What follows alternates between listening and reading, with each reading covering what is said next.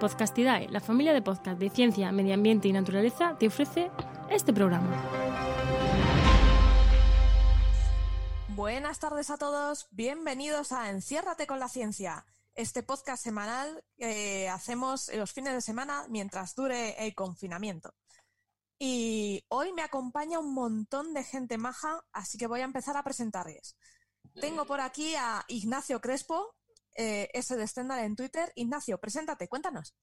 Pues mm, vaya, a ver, eh, estoy, estoy haciendo bastantes cosas últimamente, lo cual me quita tiempo de sueño, pero vamos a intentarla resumir rápido. Lo que hago principalmente es coordinar la sección de Ciencia de la Razón, que es nueva, y tenemos ahí un equipo de gente que está haciendo artículos que yo creo que estamos dándole un puntillo de originalidad, lo cual siempre está bien en el mundo del periodismo, independientemente del contenido y todo eso. Aparte de eso, participo de vez en cuando en Coffee Break, en A Ciencia Cierta, que son programas de podcast y radio respectivamente, y también en Escenio TV, que es una plataforma de Twitch creada recientemente, en la cual hacemos directos y yo en concreto lo hago con Crespo, el otro Crespo, Quantum Fracture, los miércoles a las 8 de la tarde. Y hablamos de pseudociencias y cosas por el estilo. Así que ahí tenéis un poco todo. Sí, la verdad es que dos Crespos, un chat, me encanta. Yo soy muy fan. Estamos intentando adaptarlo porque como tenemos muy poco tiempo, queremos encontrar algo que nos permita mm, tener algo especial, pero a la vez que no nos lleve demasiado prepararlo. Y nos cuesta, nos cuesta encontrar ese equilibrio. Eh, también tenemos aquí a Sandra Medrano. Sandra, cuéntanos. Hola, pues nada, yo soy bióloga, hice la especialidad de neuro, pero he acabado en inmunología y me encanta la ciencia y la divulgación, así que nada, encantada de resolver cualquier duda de biomedicina o sobre ciencia y cine. Sí, porque Sandra tiene, eh, aparte de llevar en Madrid eh, Paint of Science, lleva ciencia y cine, que es un evento genial. Pues la verdad es que sí, nos gusta mucho. De hecho, me estaba hasta planteando fichar alguno de aquí incluso para, para ciencia y cine para empezar a hacer algo, aunque sea online para el encierro, ahora que está todo el mundo viendo películas. Oye, pues cuando queráis. Sí, molaría. Y hablando de ciencia y cine, alguien que también participa en ciencia y cine es Antonio Pérez Verde. Antonio, háblanos de ti. Buenas. Nada, yo he participado en todas las ediciones de momento de Ciencia y Cine y bueno, Sara ya sabe porque le invitamos a las pruebas de, de streaming que el 16 de abril creo que es, voy a dar la charla que di la última vez en Ciencia y Cine, la de mm, explicar la imagen del agujero negro de M80 y... se me olvida el nombre. M80 y algo. el Donus. Sí, el Donus. M87. M87, gracias.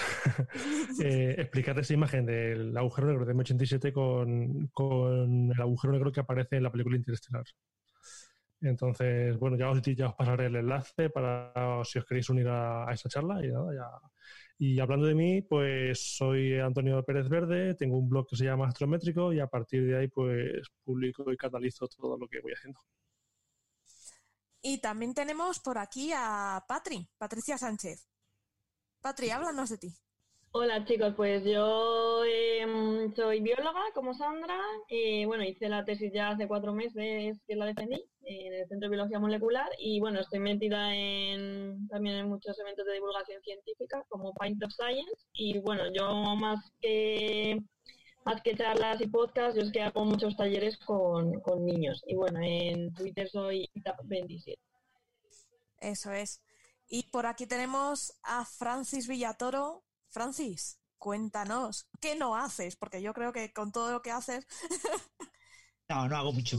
Bueno, yo le tengo un blog, La Ciencia de la Mula Francis, y participo en algunos podcasts como Coffee Break, Señal y Ruido, y, bueno, y, y, alguno que otro más. Y nada, intento divulgar un poquito el tiempo libre que tengo, y ahora con esto del confinamiento, pues estoy divulgando bastante de temas de biología estructural, bioquímica, genética, que son temas que, siendo yo físico, no debería divulgar mucho de ellos, pero bueno, eh, es lo único que puedo comentar de esos temas, porque temas biomédicos o inmunológicos, cosas así, más bio, pues puedo comentar poco. Sí, ahí estamos muchos muy perdidos. Bueno, y aquí tenemos a eh, Juan María Arenas, que está en la parte técnica. Cuéntanos. Sí, Nada, voy a hablar ahora y luego al final, para despedirme. Sí, soy Juan María Arenas, llevo en redes sociales JM Arenas barra baja eco. Y nada, pues junto con Enoch, que ahora lo presentará, pues dirigimos Podcastidae, que es la red de podcast que alberga este podcast y otros muchos.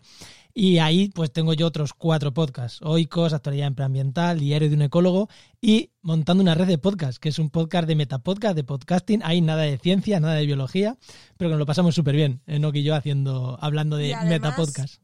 Y además es muy práctico porque para la gente que estamos empezando en temas de podcasting ayuda muchísimo. Pues está bueno, me alegro, me alegro. Esa es nuestra idea. bueno, y a otro, al otro lado tengo a Enoch Martínez. Enoch, cuéntanos. Muy buenas, muchas gracias por esas palabras tan chulas, hombre. Esa era la idea de hacer el podcast. y nada, a mí ya te digo, soy ambientólogo, podéis encontrarme en redes como en HMM y también tengo algún podcast por ahí que podéis visitar en mi perfil. Sí, el de charco de esta semana me ha gustado porque mm, metes un dado muy certero, ¿eh? El charco es justamente eso, es para meterse en charcos, o sea que ya os podéis imaginar. No, no, pero disparas bien, dispara. Bueno, pues vamos a empezar porque nos han hecho estos días mogollón de preguntas y tenemos aquí unas cuantas. Por ejemplo, tenemos una de Rosa Chacón que nos pregunta cuál es la interpretación real y la naturaleza de la función de onda.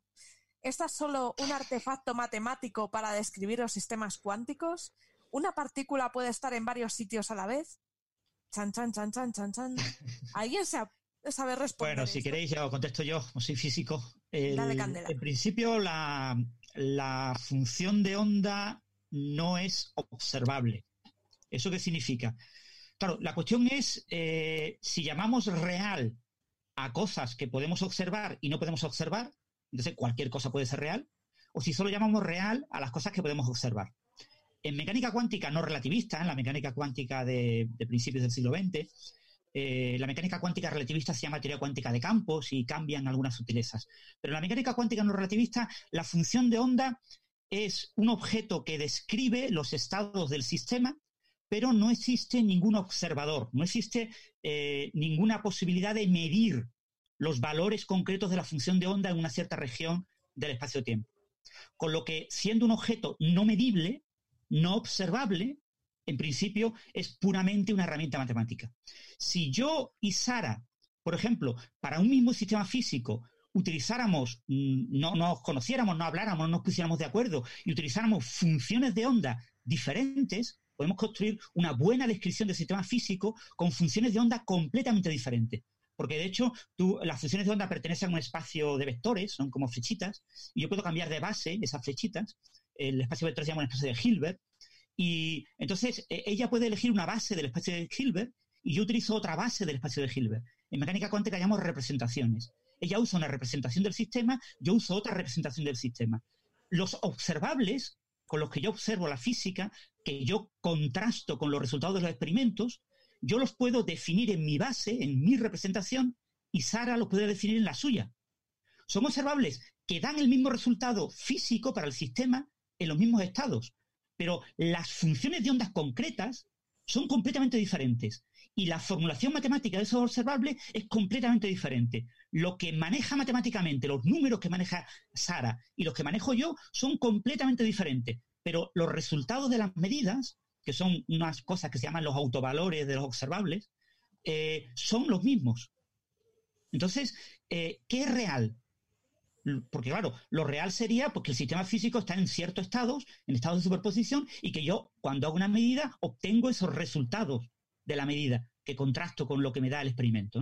En mecánica cuántica siempre suele ser difícil, eh, no, a veces hay cosas que se pueden medir en principio, pero que experimentalmente observarlas es muy difícil. Hay cosas que observarlas es eh, prácticamente, eh, eh, no, es práctico, no se puede observar de manera práctica. Aún así, por principio lo puedo observar.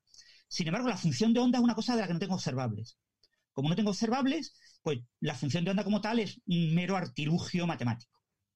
Es como una herramienta, entonces. Claro, es una herramienta. Es una herramienta que me permite describir el sistema. O sea, que preguntar si es real sería como preguntar si es real una integral. Eh, bueno, sí, en principio una integral es una suma. Entonces, real una suma, no. Los, objetos que sumo pueden ser reales, claro. La, suma como tal. Entonces, claro, eso nos lleva a, que es más próxima a lo que sería un artefacto matemático. Lo que pasa es que en teoría cuántica de campos, que es la versión relativista, eh, los físicos pensamos que los campos son reales. Y en los campos, de alguna manera, eh, debe estar de alguna manera, información asociada a las funciones de onda. Pero no está claro, ¿vale? O sea, los campos lo que crean son operadores. Los campos son como creadores de operadores y esos operadores son los que actúan sobre el espacio de funciones de onda. Entonces tengo como, como tres espacios, ¿no? Como tres conjuntos de cosas, ¿no? El conjunto de las funciones de onda, el conjunto de los operadores, que son los observables sobre las funciones de onda, y un conjunto de objetos que son los campos cuánticos que como que crean eh, esos observables. Entonces, eh, ahí está todo como, como, todo como relacionado y como si hubiera algún tipo de realismo en esa mm, descripción ondulatoria de la realidad. Pero eh, yo, desde el punto de vista de la teoría cuántica de campos, creo que la realidad es ondulatoria, pero esa realidad ondulatoria no tiene nada que ver, esos objetos ondulantes, no tienen nada que ver con las funciones de onda. Las funciones de onda son meros artilugios matemáticos. Y lo que comentaba de si una partícula puede estar en dos sitios a la vez, en principio, mm, no. A ver, la función de onda está distribuida en todo el espacio-tiempo. La función de onda está distribuida en todo el espacio-tiempo. Yo cuando mido eh, la posición, la posición es un observable.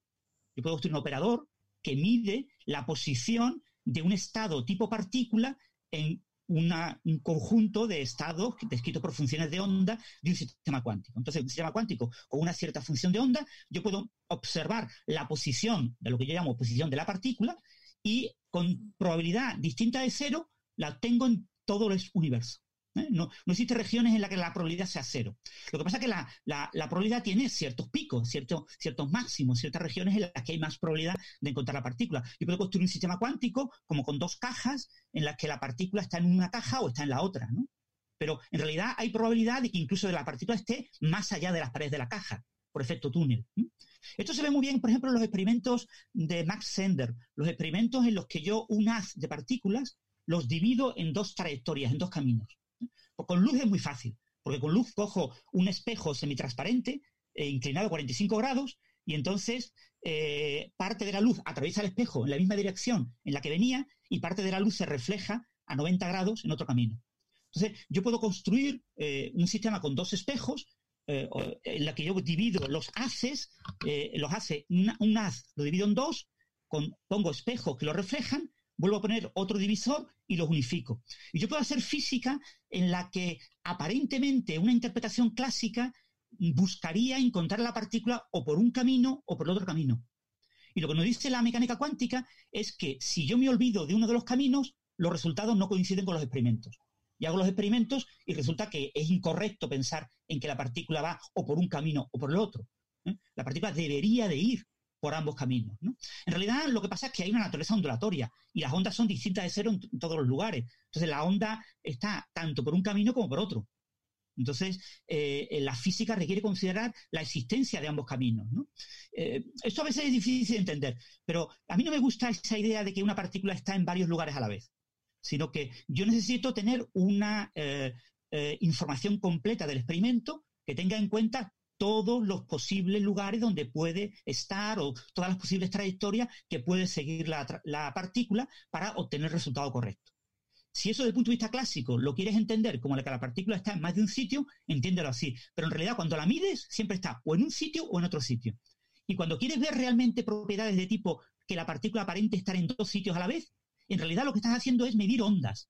Cuando tú miras propiedades ondulatorias, cuando tú haces un experimento para medir comportamiento ondulatorio, es cuando tú observas esa dificultad de interpretación y decir, ¿dónde está la partícula? Parece que está en dos lugares a la vez. Pero no, no, tú estás haciendo un experimento de medida tipo onda. Cuando tú mides con tipo partícula, o está en un sitio o está en el otro. Entonces, eh, esa idea de que la partícula está en dos sitios a mí no me gusta, pero bueno, muchos divulgadores la, usan y la abusan de ella, claro. Wow. Pues. Pero no habrá asustado a eh, nadie. no, la verdad es que lo he entendido. Tenemos una, pregunta. Todo el mundo se queja de que no tiene la mecánica cuántica, o sea que si lo has entendido, eso está muy bien, una muy buena señal. Hay una pregunta de Fran Peralta, arroba Fran Peralta en Twitter, que dice: Hola, pregunta de biología para vuestra lista. Si aparte de ser humano, ¿hay algún otro animal con conciencia de su existencia?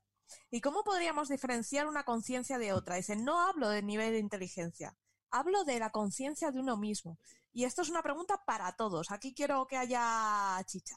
Así que ya sabéis. Lanzaos. Venga, empiezo yo. Eh, bueno, a ver, yo primero como bióloga, ¿no? Hmm. Eh, que no psicóloga, eh, me gustaría de qué es la conciencia, ¿no? ¿Qué, entendemos como conciencia? Porque, claro, mm, la conciencia puede ser eh, tener conciencia, ¿no? De que estabas tú, por ejemplo, hay muchos vídeos de, mm, de eso, ¿no? De monos que se miran al espejo, al principio no se reconocen y luego sí, o igual que un niño pequeño, ¿no? Entonces, puede ser solo el hecho de que eh, como que se pueda aprender a que tú estás presente o no. O sea, tampoco tengo, lo tengo muy claro, pero yo como, ¿qué es eso la conciencia? Porque sí que ha visto que muchos animales como son capaces de reconocerse a sí mismos en el espejo. No sé qué opináis el resto. Pues, a ver, yo creo que hay, hay distintos tipos, como dice Patricia, es, todo depende de- del punto de vista que, que lo quieras mirar. De hecho, desde, o sea, hay, en los últimos años ha habido bastantes papers relacionados con esto, sobre todo que han venido a raíz la investigación de, eh, del tema del tratamiento de los animales eh, para, para alimentación. Porque no sé si oísteis hace unos, bueno, no sé si fue el año pasado o el anterior, que había mucha mucha debate en el tema de si eh, cocer las langostas, por ejemplo, era, era ético o no lo era. Y era por el tema de si creíamos que sentían dolor o no, o si eran conscientes de que se estaban muriendo o no lo eran. Entonces, a raíz de, de este tipo de, de preguntas de, sobre el bienestar animal, pues han, se han empezado a hacer bastantes investigaciones de esto. Yo creo que, bueno, y se ha demostrado que hay distintos animales y además de, pues desde, por ejemplo, los delfines, se ha demostrado que sí que tienen conciencia de sí mismos y además que son capaces eh, de realizar tareas eh, que pueden incluso hacer con un proceso de, aprendizaje y de reconocimiento. Los roedores también, por ejemplo, son capaces de, de reconocerse a sí mismos y de reconocer a otros. Incluso de este, esta semana pasada salió un paper precioso que además algunos, algunos periódicos, creo que en el país, por ejemplo, hubo un, artículo bastante bonito sobre cómo los roedores eran capaces de expresar emociones y de eh, sentir distintos tipos de empatía con sus, con sus congéneres. Es decir, que desde luego que desde mi punto de vista, sí, incluso hay otro tipo de animales, eh, por ejemplo, hay otro tipo de roedores parecidos a, las ardillas que recolectan plátanos y tienen incluso conciencia del tiempo, porque recolectan los plátanos cuando están inmaduros, los esconden y después eh, tienen conciencia más o menos de saber cuándo en el futuro tienen que desenterrarlos para cuando ya estén maduros. O sea que realmente hay muchos tipos distintos de, de conciencia, pero desde luego que a nivel, por ejemplo, empatía o conocimiento del tiempo, reconocimiento de sí mismo, yo creo que sí que está demostrado que sí. Claro, a ver, o sea, yo creo que también eh, hay que diferenciar entre conciencia e inteligencia. No sé si Crespo, sabrá más de esto, también nos puede ilustrar más, pero yo creo que eso también es no distinguir que es una cosa de la otra que creo que ese es uno de los principales problemas. En neurociencia cognitiva, que intenta estudiar las funciones y no solamente los procesos más básicos, que está muy bien, es muy importante también, el gran problema es cómo clasificamos esas funciones. Lo he dicho muchas veces, pero yo creo que es importante repetirlo. Las hemos clasificado de forma intuitiva, por lo que nos parecen, y creemos que la memoria es una cosa y que la atención es otra. Pero a medida que las estudiamos vemos que están profundamente relacionadas. Y de hecho, con la consciencia hemos tenido un problema mucho mayor. Y es que si ahora intentamos estudiar lo que hasta hace unos años se consideraba consciencia, en algunos aspectos ha pasado a ser parte del terreno de la gente que estudia la atención y considera que muchos procesos atencionales son lo que estaban detrás de conceptos que estaban englobados debajo de otro paraguas de, términos. Y eso es bastante problemático. Entonces, por ejemplo, todo lo que habíais estado comentando, en cierto modo, apunta a que puede ser que tengan un conocimiento de las acciones que están realizando, que sería, en cierto modo, esa conciencia, esa metacognición, el no solamente actuar, sino tener conocimiento de tus actuaciones desde una forma como externa, pero no hay una seguridad clara de ello. Eso a nivel filosófico y de filosofía de la neurociencia, incluso filosofía de la mente, que son cosas distintas, ha sido un grandísimo problema. Porque ¿cómo puedes llegar a acceder a cosas que por definición parece que son puramente subjetivas? Sobre todo en un tiempo en el que todos los marcadores subjetivos del comportamiento de las personas estaban repudiados por los estudiosos de la mente. Se consideraban que eran, pues eso, inaccesibles y por lo tanto a científicos. Y en parte tenían razón porque no existían métodos para acceder bien a ellos. Ahora hay formas de reportar percepciones subjetivas por la ausencia de la percepción que tú estás buscando. O sea, es verdad que tú puedes mentir y decir que ves cosas que no estás viendo, pero tú no puedes describir lo que quieren que describas si no lo has visto antes. Me explico. Nuestros ojos parece que trabajan a la vez. Este es uno de los experimentos más clásicos que se han hecho este tipo de cosas y que tu cerebro está interpretando simultáneamente lo que ocurre en los dos. ¿Qué pasaría si a un ojo le proyectamos una imagen y a otro una totalmente distinta? Podríamos pensar que lo superpone, que compone una imagen compleja, pero la realidad es muy distinta. Es que el cerebro anula la información que viene de uno de los dos ojos, normalmente del no dominante, que en nuestro caso, bueno, pues si somos diestros es el hemisferio izquierdo y el ojo derecho, así que el izquierdo no veríamos nada por él. ¿Esto qué significa? Que nosotros podemos jugar a ver si la persona a la que le ponemos esta visión binocular es capaz de percibir lo que se proyecta en el ojo izquierdo. Ahí da igual que sea una percepción subjetiva y todo eso, podemos objetivizarla porque no será capaz de describir aquello que no caiga en sus procesos conscientes. Y ahí llega un punto clave, que es que si bien describir la conciencia es muy complejo, se puede describir por negación. La conciencia sería todo aquello que entra dentro de los procesos que no son inconscientes o subconscientes. Ahí ya estaría la polémica de si quieres tomar el término que empleó Freud, aunque era previo a él, o si quieres utilizar términos puramente científicos que no han sido desvirtuados, pero el concepto es el mismo. Y ahí estaría lo chulo, porque hay muchos experimentos que intentan ir por ahí. Otro ejemplo es con patologías como puede ser la heminegligencia, que es que una persona no puede prestar atención, y aquí estaría la relación con lo que decíamos, a una de las dos partes de su campo visual todo lo que caiga en ese campo, no es que no lo vea, ojo, porque eso es importante, es que no es consciente de que está ahí, no puede describírtelo, no puede actuar sobre él. Pero si le lanzas una pelota en ese lado del campo visual, es posible que sus reflejos actúen, porque la está viendo. Entonces ahí tendríamos la diferencia entre procesos inconscientes que claramente existen y conscientes.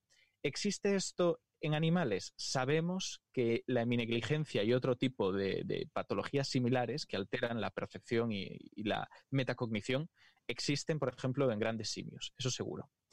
Y e, en cuanto a si existen en animales que consideramos cognitivamente menos desarrollados, es más complejo decirlo, pero por principio de mediocridad tendemos que considerar que sí, que algo hay, aunque sea rudimentario. Hay algunos autores como Damasio que consideran que la conciencia fue de lo primero que surgió, unido a los primeros sentimientos, sentimientos básicos y viscerales como dolor o curiosidad por algo, porque te parece que te puede aportar algo interesante, algo positivo, alimento, agua, sexo, etcétera.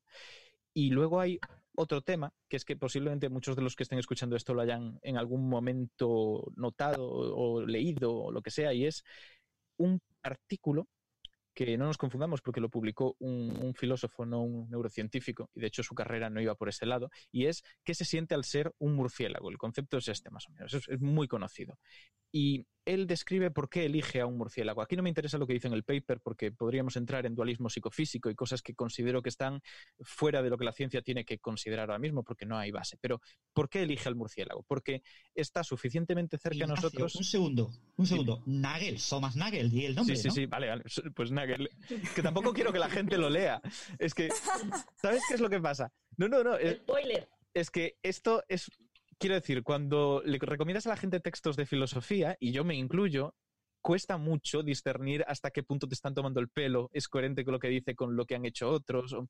Y la gente que lea este paper de partida es posible que se enamore de él porque está muy bien escrito y es muy interesante, pero en realidad te está defendiendo una percepción de la neurociencia que a día de hoy no tiene base y que si te defiende alguien es porque es más filósofo que neurocientífico. Que no quiere decir que la ciencia sea la única forma de acceder a la realidad, pero que en este caso no hay defensa de una alternativa no monista a, entender la conciencia. Pero lo que quería decir es, ¿por qué elige el murciélago? Te lo describe y te dice, necesito algo suficientemente parecido a los seres humanos como para que nadie me discuta demasiado, que tiene conciencia, que tiene percepción de qué significa ser un murciélago. ya no el que tú te pongas en su papel y digas, puedo volar, emito ultrasonidos, me cuelgo boca abajo, sino que por el hecho de hacer todo eso y haber nacido siendo así, tienes una percepción del mundo distinta. Entonces, necesitaba eso. Y no cogía ningún organismo menor porque a pesar de que él consideraba que la conciencia estaba también presente en ellos, la conciencia definida como esto, la gente lo rechazaría con más facilidad porque históricamente hemos tenido ese problema. Desde el tema de Descartes, el mecanicismo y ver a los animales como puras máquinas, se ha tendido a desposeerles de cualquier cualidad cognitiva superior. Eso es, porque por ejemplo, las hay un tipo de hormigas que cultivan un hongo. Pero es que este es el problema.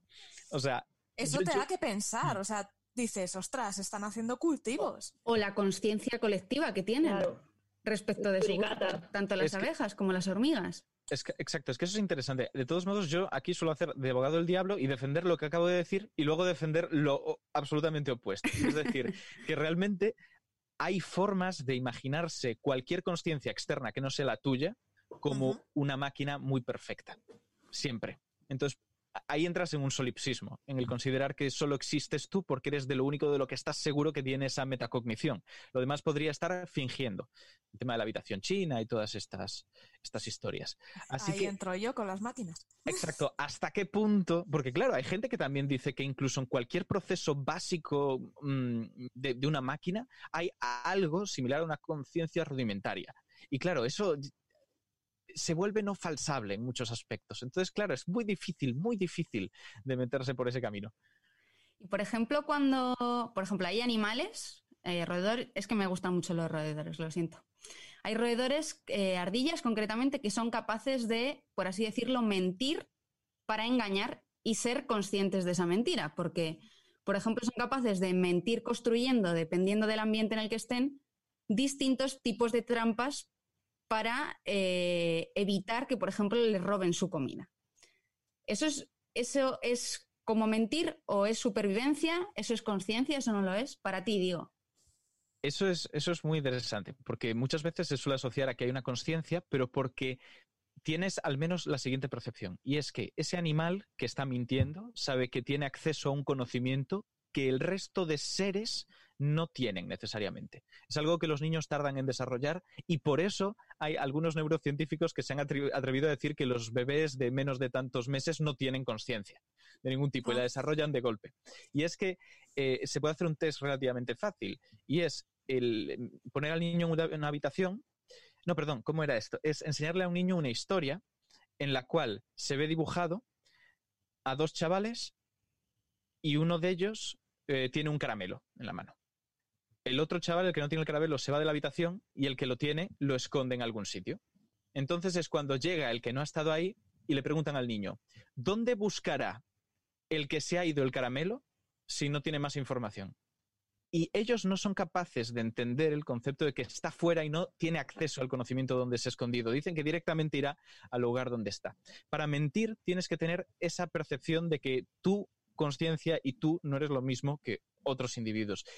Y eso es lo chulo. Supuestamente sería una de las maneras de saber que tienen conciencia. Es la teoría de la mente que se llama. Y provendría de pues, más neurociencia, filosofía de la neurociencia, pero que tiene aplicaciones a neurociencia cognitiva. Y de ahí el dicho de los niños y los borrachos no mienten.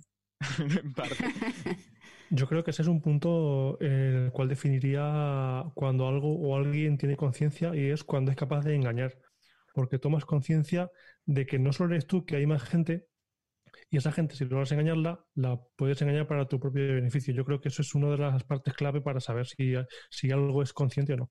Lo es, pero luego está el tema de hasta qué punto. Esto es, es, evidentemente no, ¿vale? Pero es por poner un ejemplo. Hay orugas que tienen un aposematismo batesiano en el cual parecen animales muy peligrosos, ¿vale? Una serpiente, por ejemplo, que tienen incluso, no, son antenas, entiendo, pero no, conozco el nombre, eh, pintadas de naranja, como si fueran la lengua viperina de las, de las serpientes. Claramente eso no es una decisión suya, no es algo de comportamiento, pero están engañando. Del mismo modo que se ha seleccionado ese aspecto, es posible que se puedan seleccionar comportamientos rudimentarios que impliquen engañar a otros individuos, como fingir estar muerto, el ejemplo de las zarigüeyas. La zarigüeya necesariamente va a saber que sus atacantes pensarán que ella está muerta por el olor, porque está boca abajo, o simplemente es que se han seleccionado esas actitudes. Entonces, claro, trazar el límite vuelve a ser difícil en eso.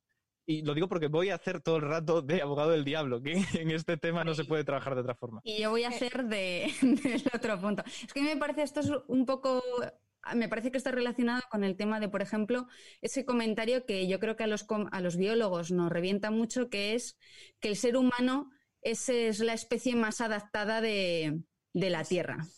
Y entonces tú dices, vale, que está más adaptada. Bueno, pues depende, porque tú estás más tú has sabido adaptar tu entorno a ti, pero de hecho tú no estás adaptada a tu entorno. Sin embargo, un pez, por ejemplo, está muy adaptado al entorno en el que vive. O una ballena que vive a niveles bentónicos bajísimos es capaz de estar adaptadísima a aguantar esa presión. O una bacteria que vive. Entonces, eh, yo creo que en este tema, igual que en el tema de la adaptación, como tú dices, solemos tender a ser bastante egocentristas. Sí, porque no estamos adaptados. Tenemos la tecnología que nos ayuda. Pero ¿y la tecnología no es de forma indirecta un proceso también natural? Ah, es que ese es el tema. Pero bueno, que da igual, ahí no estamos Efectivamente, tenemos especies animales, hay distintos tipos de buitres, por ejemplo, que usan piedras, usan herramientas. Entonces... O los chimpancés para cascar nueces y Eso es. O, las nutrias con las piedras. Hay un pájaro, no recuerdo el nombre, que empala a sus, a sus presas en las sí. de un cactus en, creo que es América, pero no recuerdo. Que es en México. Eh, pues, pues, sería por ahí. Pero quiero decir, el utilizar herramientas es un proceso también natural. Del mundo animal. Entonces es verdad que nosotros de forma desnuda, por decirlo así, no estamos adaptados al medio, pero el hecho de que podamos adaptar el medio a nosotros no es adaptarnos, en cierto modo. Yo lo que he dicho alguna vez es que no somos un, un organismo súper especializado, pero podemos super especializarnos sin por ello comprometernos demasiado. O sea, por ejemplo, ahora desaparecen los eucaliptos de Australia de golpe y los koalas lo pasarán fatal, fatal, porque tienen ahí un nicho perfecto para ellos, se alimentan de unas hojas que para otros son muy tóxicas y en cambio pueden sobrevivir al tema. Para cambiar por mecanismos evolutivos y adaptarse a otra cosa, pues les llevará demasiado y tal vez perezcan todos. Nosotros podemos extraer energía de fuentes realmente complejas. Y si desaparecen esas fuentes, es verdad que como sociedad podemos pasarlo mal, pero encontraremos una forma de adaptarnos rápidamente, porque es por mecanismos culturales, a otro nuevo medio.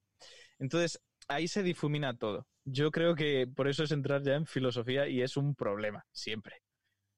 Eno, ¿qué ibas a decir? Pues mira, justamente con esto le estaba justo diciendo Ignacio que yo iba a decir la palabra resiliencia, ¿no? Que a veces es, no es mm, al final es adaptarse a los cambios. Pero bueno, yo quería decir una pregunta que estaban poniendo ahora mismo en Spreaker y que venía al hilo con esto que estabais diciendo, ¿no? Y era Silverine que decía, suponiendo que la inteligencia artificial alcanzara un nivel de conciencia equivalente al de un humano, conocimiento y tal, es decir, que el cerebro humano pero artificial, superando la fase del captcha y saber cuándo hay semáforos y pasos de peatones en las fotos, ¿vale? Eh, ¿Se podría reconocer una respuesta o un razonamiento de una inteligencia, eh, inteligencia artificial del de un humano? Estamos hablando del test de Turing. Y pasado también otra pregunta, y aprovechaba, ¿puede imitarse o reproducirse la plasticidad de un cerebro humano? Esas eran sus dos preguntas. Tenemos un problema con la inteligencia artificial, ¿vale? La gente mm, cree que es algo generalista. Nosotros cuando hacemos un sistema, haces una inteligencia artificial para algo, para un fin concreto. No es general, sino que cumple eh, un cometido para lo cual la has diseñado. Por eso sí, un sistema conversacional te puede parecer muy inteligente, te puede dar un poco el pego, pero solo sabe hablar, no sabe hacer más cosas. Entonces, eh, eso da lugar a confusión. Mucha gente se cree eso, que podemos hacer una inteligencia artificial muy generalista, pero ahora mismo la tecnología que tenemos está a años luz de conseguir eso. Eh, ¿Qué pasa? Lo que ha dicho de poder diferenciar una inteligencia artificial de una inteligencia natural es una duda que lleva muchos años ahí en el, tintero. de hecho, hay experimentos como la habitación china o u otro experimento que se llama el test de Turing, Turing dijo que podíamos poner una máquina en una habitación, una persona en otra, una máquina o una persona, ¿eh? Y tú hablar con ese ente y ser incapaz de distinguir si es una persona o es una máquina. Entonces, si esa máquina pasa por persona, la máquina habría pasado el test de Turing y sería perfecta. ¿Vale? Ese es, a grosso modo, el test de Turing. A día de hoy eh, está costando. Está costando. No hay ningún sistema conversacional que pase un test de Turing. Eh, entonces, eh, lo de hablar de inteligencias artificiales que simulen un cerebro humano y tengan nuestra plasticidad, hoy en día, tal y como estamos, carece de sentido. Eh, Francis, ¿tienes tú alguna No, bueno, el, no, yo creo que habéis comentado más o menos los puntos clave. No, lo que sí es verdad es que imaginaros, por ejemplo, que, que viniera, imaginemos, ¿no? un, un objeto extraterrestre, ¿vale? Y ese objeto extraterrestre fuera, por ejemplo, una cosa parecida a un pulpo. Y entonces, pulpos espaciales? claro, tú dirías, eh, ¿el pulpo es la nave y un trozo de ese pulpo es el organismo que ha creado inteligente, que ha creado esa nave? o, o el organismo es toda la nave? ¿Y cómo sabríamos que es consciente? O sea, porque no podemos comunicarnos con él. No, vemos una tecnología que es tan, diver- tan diferente de la nuestra, por ejemplo, una tecnología tipo orgánica, que mm, nosotros imaginamos una tecnología, pues básicamente, pues una tecnología basada en los recursos que tenemos en la superficie de la Tierra. Pero no todos los planetas tienen los mismos recursos en su superficie y probablemente puede que la vida pueda haber surgido en un entorno con otros recursos diferentes. Entonces, realmente es extremadamente difícil saber eso que es lo que es consciente de lo que es inconsciente, de lo que es la autoconciencia, de todo ese tipo de capacidades de comunicación cuando no nos podemos comunicar con ellos. ¿no? Entonces, lo, lo que ocurre con el tema de la conciencia, yo siempre lo comento cuando doy charlas sobre inteligencia artificial y surge siempre el tema de la conciencia. Eh, hay varios robots del laboratorio eh, en el mundo que a las personas que no saben que no son eh, excesivamente complejos los algoritmos de control y de inteligencia que tienen estos robots, piensan que son extremadamente inteligentes. Robots insectos de estos que tienen sistemas de control reactivo. Los sistemas de control reactivo es que cada parte del robot sabe manejar esa parte, pero es absolutamente inconsciente del resto del sistema. Y de vez en cuando hay como unas macroseñales que se propagan como ondas en, en todo el robot y generan comportamientos. Entonces, tú puedes entrenar un robot de ese tipo en el que el brazo solo sabe que es un brazo y que solo existe él. O sea, el algoritmo de control no tiene conciencia del movimiento del resto de, los, de las patas, por ejemplo. Y con eso se, eh, se simula muy bien el comportamiento de los insectos. Entonces, en un robot tipo insecto muy pequeñito, yo tengo que poner sistemas de control extremadamente sencillos. Y, y en este tipo de sistemas puedo poner pues, un fotómetro, puedo poner eh, el- unas cuatro, seis patas, puedo poner cuatro cositas muy básicas. Y, y- y encuentras un organismo que mucha gente cuando lo ve por primera vez, ve que es un robot, mm, nota ciertas cosas, ¿no? Hay un robot entrenado, por ejemplo, para mm, reconocer cierto color, que le guste cierto color, pero que le da mucho miedo que le cambien la iluminación, con lo que se aleja. Entonces tú ves un robot que te persigue y de repente, cuando tú te doblas para moverte hacia él, él huye de ti. Pero después tiene como la tendencia a volver a perseguirte.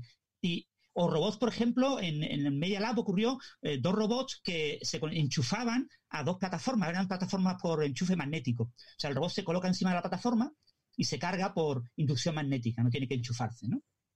Entonces había dos robots y decidieron quitar una de las plataformas. Entonces eh, solo quedaba una plataforma, pero había dos robots. Los robots todas las noches se acercaban allí a enchufarse, a recargarse la batería. Entonces, pues lo que hicieron fue competir entre ellos. Es decir, nadie les había enseñado nada. Los dos querían hacer lo mismo. Pues se pusieron a interferir uno con otro y el primero que se agotó la batería y ya no pudo sobrevivir, pues fue el que perdió y el otro, que le quedaba un pelín de la batería, le quedó lo suficiente para colocarse en la plataforma y sobrevivir. Entonces tú dices, es que ha matado un robot al otro. Pero es que es un robot que no tiene nada.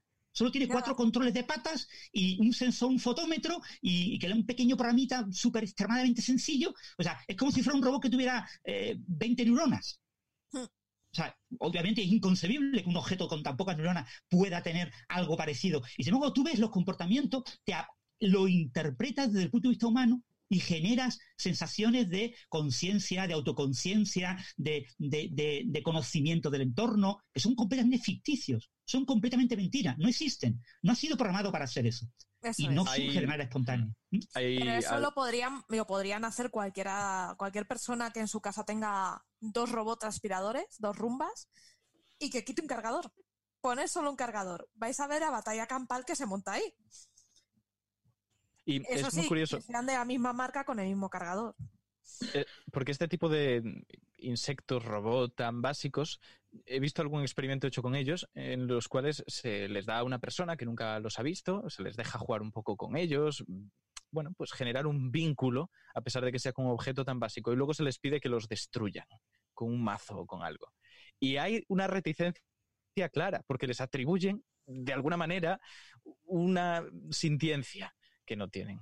Porque enseguida estamos buscando esa justificación para decir esto está vivo, esto me siento un poco identificado. Entonces, claro, yo creo que por ahí hay también un sesgo interesante por el cual solemos atribuirles esas propiedades. Ese es nuestro sesgo. De hecho, estás entrando en el concepto de valle inquietante. Hmm. Pero entonces eso nos complica mucho todo este asunto. Pero bueno, yo creo que se avanzará. ¿eh? O sea, yo, mi opinión personal es que habrá eh, inteligencias artificiales conscientes cuando las programemos para que sean conscientes. Y para programarlas, habrá que, por supuesto, que dar una directiva genérica, ¿no? Igual que aprendemos a una inteligencia, hacemos que una inteligencia artificial aprenda a reconocer caras, pero en realidad lo único que hacemos es a una inteligencia, una inteligencia artificial genérica de aprendizaje le enseñamos caras. Entonces, le enseñamos caras de eh, europeos caucásicos blancos y después le ponemos la, cara de un eh, nigeriano y no sabe distinguirlo como cara de persona, ¿eh? se confunde completamente. O sea, depende de, cómo lo entrenemos. Pero necesitamos una serie de claves. Este algoritmo tiene una serie de claves de análisis de las imágenes por eh, convolución, una serie de procesos de, de, tratamiento de la imagen que son claves para que reconozca imágenes. Cualquier otra red neuronal no preparada de esa manera no reconoce las imágenes. Va a fallar. Eso es igual que nuestro cerebro. Exactamente, eso va a pasar con la conciencia lograremos inteligencias artificiales conscientes cuando entendamos lo suficiente de la conciencia, como entendemos lo suficiente de cómo reconocemos imágenes, como para eh, desarrollar eh, redes neuronales artificiales que tengan esas características y por lo tanto puedan demostrar comportamiento eh, consciente. Entonces demostrarán un comportamiento consciente y dirán, uy, pues parece que son conscientes pero, realmente lo, sabremos. Creo que habían levantado la mano Sandra y Patricia hace un rato. Yo, es que voy a jugar mi papel de, con lo de la ciencia y el cine y voy a hacer una recomendación respecto a este tema, porque no sé si habéis visto una serie que se llama Westworld. Es una superproducción, bueno, es una producción de, de HBO y voy a contar simplemente muy brevemente de qué va y trata de un mundo ¿no? que han creado en el que hay máquinas que son capaces, que parece que son incluso capaces de sentir y eh, la inteligencia artificial que hayan generado pues es como, como muy, eh, muy, muy real. Y entonces hay veces que te puede llevar a confundir si realmente hay gente, bueno, se abre ahí como un debate ¿no? Que te lleva a plantearte si tú crees que eso es realmente algo real o solo programado. Entonces, como recomendación, pues para este tema creo que es una, es una, buena, es una buena serie y además es de, es de un gran director que es el hermano de Christopher Nolan. El director de esta serie es Jonathan Nolan.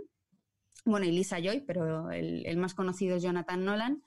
Y como Christopher Nolan además es uno de mis directores favoritos, pues os voy a recomendar la serie de su hermano, que también está fenomenal sobre este tema.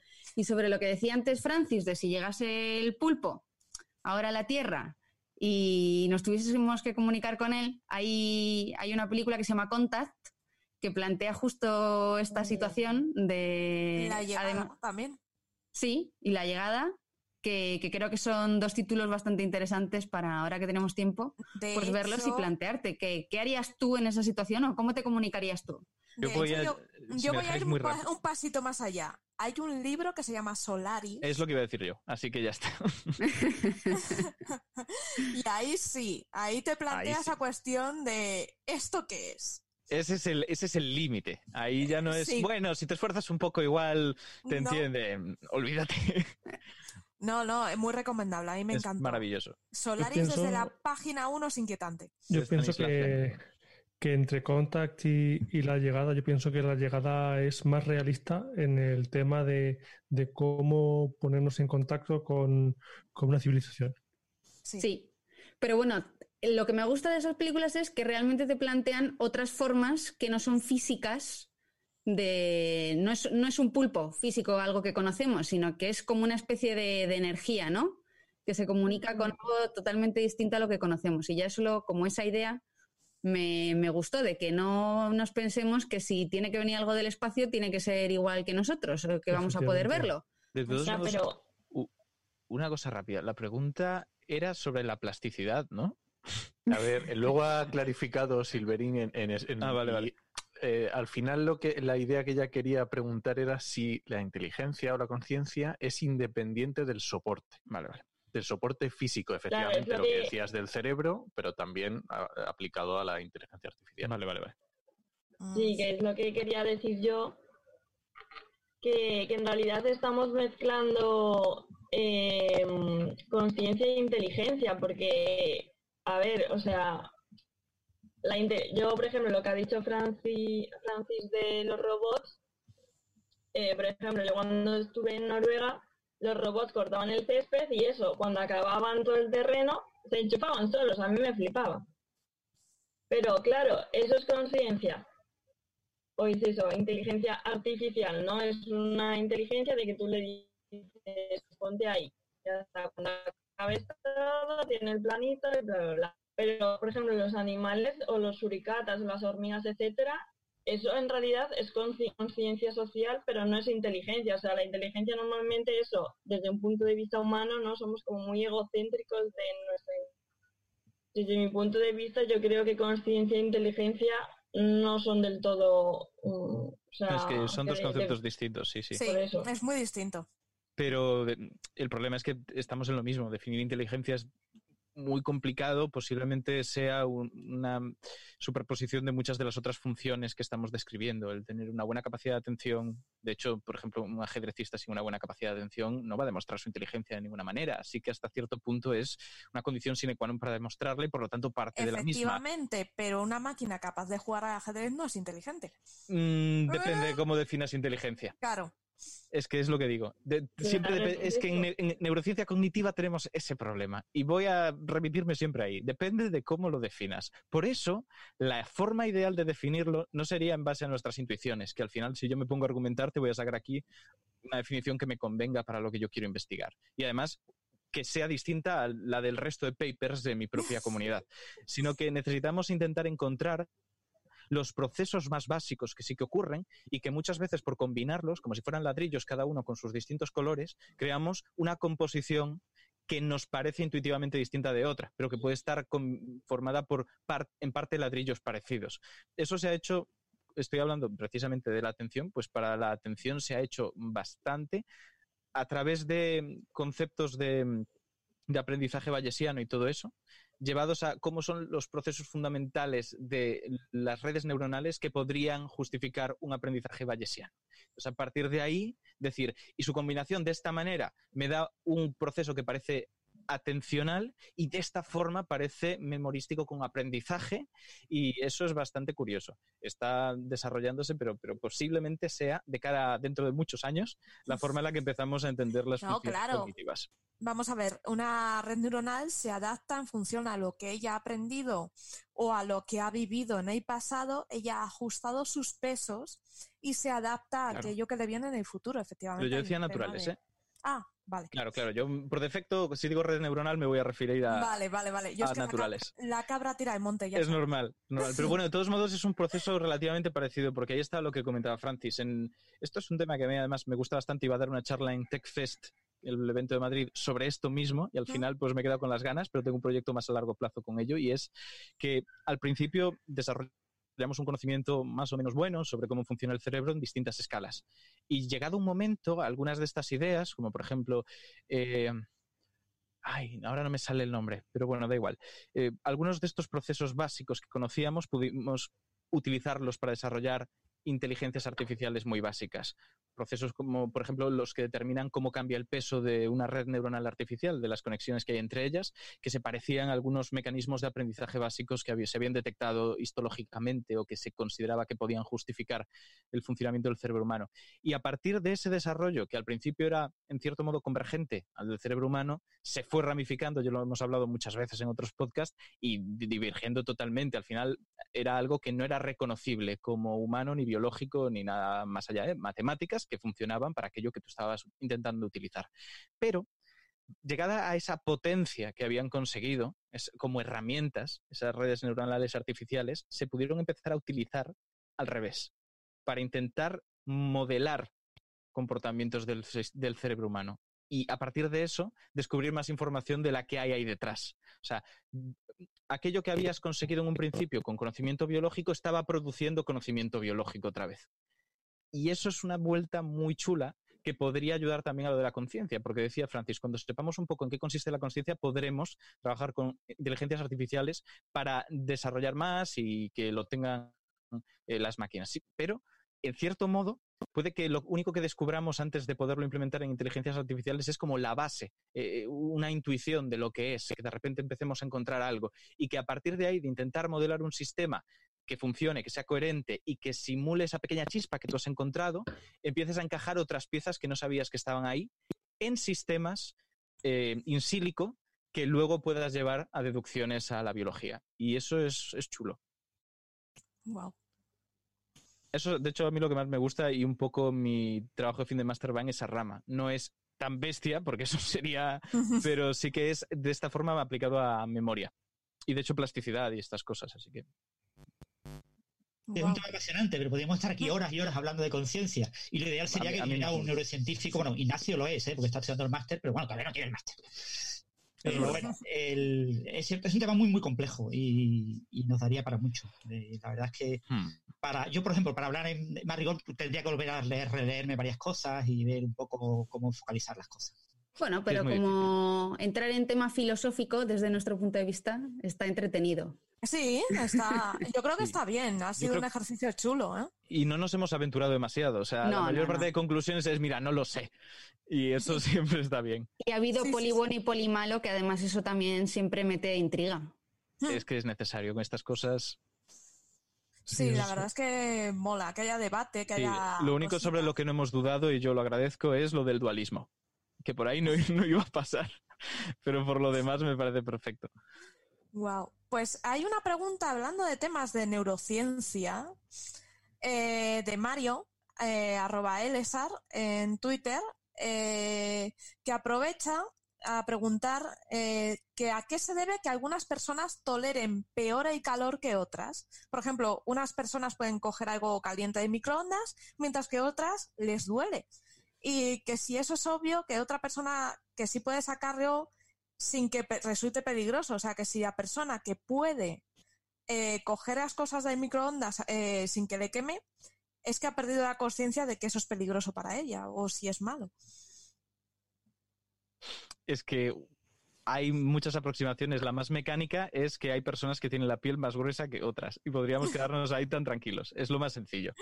O, o, el tema de la propiciación. La propiciación es el sentido que, tenemos, por ejemplo, para mantener el equilibrio y cosas similares. igual que eso, por ejemplo, tú no te das cuenta, por ejemplo, el notar el calor, que por ejemplo es un receptor mecánico o, de temperatura, puede funcionar de manera similar a la gente que oye mejor o que oye peor.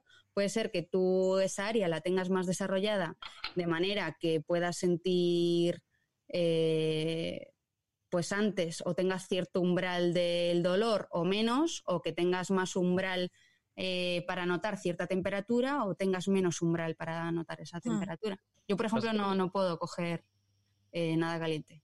Eh, al final la idea sería cuántos termoceptores, que sería el nombre de estas terminaciones, que hmm. son sensibles al calor, pueden activarse y por lo tanto mm, la intensidad de la señal que van a hacer llegar a las áreas del sistema nervioso encargadas de recibirlo y hacerlo consciente y decirte, oye, que me está doliendo. Que de hecho estaría ahí la duda de que el dolor puede ser preconsciente y luego tienes conciencia de tu propio dolor. Una cosa es el reflejo de retirar la mano cuando quema y otra cosa es el au. Son cosas en cierto modo distintas. Pero en parte podrían estarse estimulando más por lo que comentaba, porque tienen la piel más fina, o tal vez porque hay en mayor cantidad esos termoceptores, o quizás porque las eh, neuronas que los conectan eh, tienen una membrana más dispuesta a despolarizarse, a activarse ante menores cambios. puede ser. Mm, de todos modos, yo sospecho que la mayor diferencia entre personas, y no lo sé, porque no he visto un paper que diga, ¿por qué cuando cojo el vaso del microondas me quema más? Pero sospecho que puede ser por lo del grosor de la piel, porque hmm. es bastante relevante. O sea, yo, por ejemplo, muy rápido sobre esto. Yo el, hace nada, hace unos meses, por hacer el tonto, me quemé la palma de la mano bastante. Fue una quemadura muy fea. Y fue precisamente jugando con otros dos divulgadores, cuyo nombre no diré, en, en una cena con uno de estos vasos de cristal en el centro de los cuales está una vela baja, Sí. y que por lo tanto tienes una buena altura para poder poner la mano encima sin quemarte. La idea era dejarlo sin oxígeno y ver si aguantábamos antes de que el calor de una llama muy indirecta, porque está a una buena distancia, nos hiciera retirar la mano. Lo hizo primero el, eh, bueno, pues el primero de nosotros y lo hizo perfectamente. Él dice que le quemó un poquillo, pero que todo normal. Al final no tenía la mano ni enrojecida. Lo hice yo y estuve al mismo tiempo y apenas noté dolor, pero en cambio la mano me quedó muy fea. Y entonces ese es el tema. Por un lado es el daño que se produce y por otro cómo tu sistema nervioso intenta prevenirte de él. Así que hay veces que tu sistema nervioso puede sobreestimar el daño que tienes y que aunque notes ese calor, como puede notarlo Mario al sacar el vaso, aunque mantenga la mano no le va a pasar nada durante un buen tiempo, y otras que tu sistema nervioso lo infraestime, como mi caso, y te harás una quemadura importante. Así que como que hay distintos sistemas que se van complementando y hay que tener cuidado con ellos. Em, bueno, yo quería decir eso, que sí que igual que el- mucha gente con lo de la tolerancia al dolor, que bueno, ahora se han creado en hospitales las unidades del dolor, que también el dolor es un poco subjetivo porque cada persona tiene un umbral de dolor, pues sería parecido, pero yo lo que quería decir es que hay gente que yo conozco que, por ejemplo, es, es de esta gente que dices, ¿cómo puede aguantar tanto tiempo al sol cual lagarto, no? Que dices, madre mía, pues es que eh, hay gente que sí que tiene una enfermedad que se llama la enfermedad de Raynaud y es que tiene los vasos muy, eh, vasos sanguíneos muy finitos, entonces como que no les circula tanto y sobre todo normalmente tienen las manos y los pies muy frías y por eso también aguanta mucho el... Mira, como el no. Eh, Yo, yo tengo los pies helados siempre. Aguantan eh, como mucho tiempo la exposición al calor, pero eso no quiere decir que tenga que ver con, con lo de coger el micro, o sea, la taza del microondas, pero bueno, que hay como, como anécdota. Sí, Sí, pero esa quería- gente, esa gente mola cuando estás en agosto y te ponen la mano en la nuca. Hmm. ¿Sabes? Que te acuerdas de su santa madre porque pegas un bote que no veas. Cuenta, ¿no? Sí, nada, eh, eh, para los que, claro, yo estaba enseñando que yo ahora mismo estoy con guantes de estos de dedos cortados y efectivamente es Ujú. por lo que estaba diciendo Patricia, ¿no? Pero bueno, yo quería contar un par de, de cosas que han dicho justo para este tema de Nespreaker, que justo eh, Mario decía que, bueno, que hay un, un Ig Nobel esperando ahí para este tema. Y también nos decía Silvering que dice que esto del calor, eh, que co- a- coger cosas muy calientes hasta que te haces madre, que ya ahí desaparece. Pero bueno, el, el comentario interesante que me ha parecido, que es Rosa, Rosa Chacón, que ya sabéis que es una oyente que es invidente, y nos decía que dice, yo no puedo tocar nada ni muy caliente ni muy frío con los dedos índices, que son los que uso para leer braille, que me ha parecido muy interesante. Puede ser que ella ya no haya desarrollado más sensibilidad a acostumbrarse a leer porque son los Sí. que usas principalmente para el braille, es verdad. Sí, se desarrollan más, es una adaptación al fin y al cabo, para, o sea, porque lo tienes que tener más desarrollado para ser capaz de leer el braille. Exacto, dentro de lo que decíamos antes de la plasticidad cerebral, cuando tú haces una actividad repetidamente, aquellas neuronas de zonas de la corteza cerebral, de la superficie, que se encargaban de procesar esa información, suelen eh, expandirse, ocupar más espacio, se redistribuyen de tal manera que al final pues ese área aumenta. Lo que no sé, y esto me lleva a, a generar curiosidad en mí, y entonces voy a buscar en cuanto acabemos el podcast, es cómo funciona eso en este caso. Porque este tipo de neuronas, tanto las que van a controlar táctilmente el braille como la temperatura, no son las mismas, pero van a áreas parecidas, a áreas sensitivas primarias y todo esto del sistema nervioso. Entonces, si aumenta esa zona, la zona en concreto que representa tópicamente al dedo índice, van a aumentar solo las que controlan la parte táctil o van epicrítica o van a aumentar también las térmicas. Eso no lo sé. Y me genera una curiosidad importante. Yo sospecho ¿Sí? que las dos, porque tiene sentido lo que ha dicho, pero no lo sé. Muchas veces hay que tener en cuenta que no es por eso, y puede ser una coincidencia, porque puede deberse a lo que comentabais, no al síndrome de Raynaud tal cual, pero a una mala circulación. Al final eso es muy significativo, el que de repente puedas tener un vaso un poco más eh, contráctil que el resto a los cambios de temperatura y que genere una reacción por la cual se cierre el paso y deje de irrigarse. Es como si cortaras el, pues, una de las tuberías de una, de una caldera y dejara de, de llegar ahí la temperatura a los radiadores o lo que fuera. Y mm, hay casos tan extremos, por ejemplo, el síndrome de Raynaud, donde no se puede poner em, anestesia tópica, anestesia pinchada, por ejemplo con lidocaína, porque genera vasoconstricción. Entonces la vasoconstricción de la anestesia más la que tienes de base puede hacer que te tengan que amputar la mano por falta de riego. O sea, es, claro, hay casos muy extremos de esto. Y no me extrañaría que de forma natural pudiera haber no solo en la mano entera, sino por dedos. Eso sí que he visto algún caso puntual en literatura, evidentemente no en persona. Y podría ser algo similar, no tan exagerado como lo del caso de la anestesia que estoy contando, pero como entenderemos, pues entre la normalidad mm, estándar, lo estándar en la sociedad, y un extremo, pues hay muchísimas variantes, muchísimo rango, y puede situarse ahí. Jolín, qué curioso. Es más, a veces incluso es porque la irrigación de la mano es compleja. Tiene una serie de arcadas venosas y arteriales que se van distribuyendo y podemos verlo a veces como si fuera una especie de, donuts que va haciendo una circunvolución por el extremo de la mano y volviendo. Pero no siempre es constante, a veces tiene variantes anatómicas, hay zonas más irrigadas que otras. Podría ser eso también, que es un dedo menos irrigado. Wow. Mm. Es interesante. Eh, Antonio decía que había preguntas sobre el tema eh, comenta Anabel que hay gente que sufre enfermedades del sistema nervioso que le impiden que la gente detecte dolor. Sí, hay una enfermedad que hace que no haya personas que les puedas pinchar y tal y no noten nada. Eh, de hecho, hay muchas pelis que usan al malo con este tipo de enfermedad y por más que le dan de puñetazos no, lo que pasa es que al final es una representación muy atractiva, muy romántica, pero es muy real. Este tipo de pacientes tienen problemas porque puede que noten la temperatura, pero el dolor va por otro mecanismo. El dolor producido por la temperatura muchas veces va por hmm. nocicepción. Entonces, mm, bueno, no, no, les importa que las cosas estén demasiado calientes o demasiado templadas. Lo notan un poquito cálido pero no tanto como para ser peligroso, y acaban quemándose o rascándose el cristalino mientras duermen porque no cierran bien el párpado o teniendo problemas serios, serios, que, bueno, pues por ejemplo, hmm. imagínate que esta persona se cae. No se da cuenta. No sabe si tiene un hueso roto o se ha fracturado el bazo en un accidente de coche y se va tan tranquilo a casa y tiene una hemorragia interna y se desangra. Es un tema muy curioso que se ha estudiado y puedes decir que me gustaría probarlo. Esto es interesante. Se hmm. puede, porque se ha conseguido encontrar una molécula que es capaz de inhibir los nociceptores y que de hecho la produce de forma natural un tipo de escolopendra, de como un cien pies. Hmm. ¿Miriápodo? ¿Miriápodo? Sí, miriápodo. Pero, sí, pero eh, ¿cómo era la, división que hay dentro de ellos? Que ahora es. Bueno, da igual. En fin, sí, sí. Que estaba pensando que dentro de ellos ya nombre para los cien pies, los mil pies sin filos. Claro, tienes los sin filos por un lado. Bueno, el caso, que no recuerdo los nombres de eso y me está liando. Pero sí, eh, lo produce una escolopendra y es muy curioso, es bastante potente. Wow. La verdad es que es curioso, ¿eh? El tema.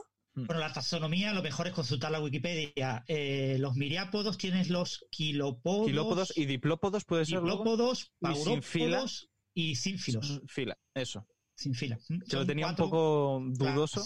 Mm. Y volvemos a la física que les gusta, gusta aquí mucho, atrae.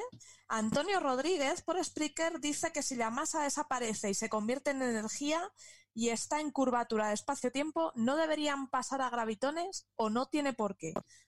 Ahí me has pillado, mm, yo no te sé responder bueno, eso se refiere al tema que comenté el sábado pasado de la posibilidad de que la materia, cuando eh, una estrella colapsa y forma un agujero negro, la materia dentro del agujero negro se transforma en espacio-tiempo.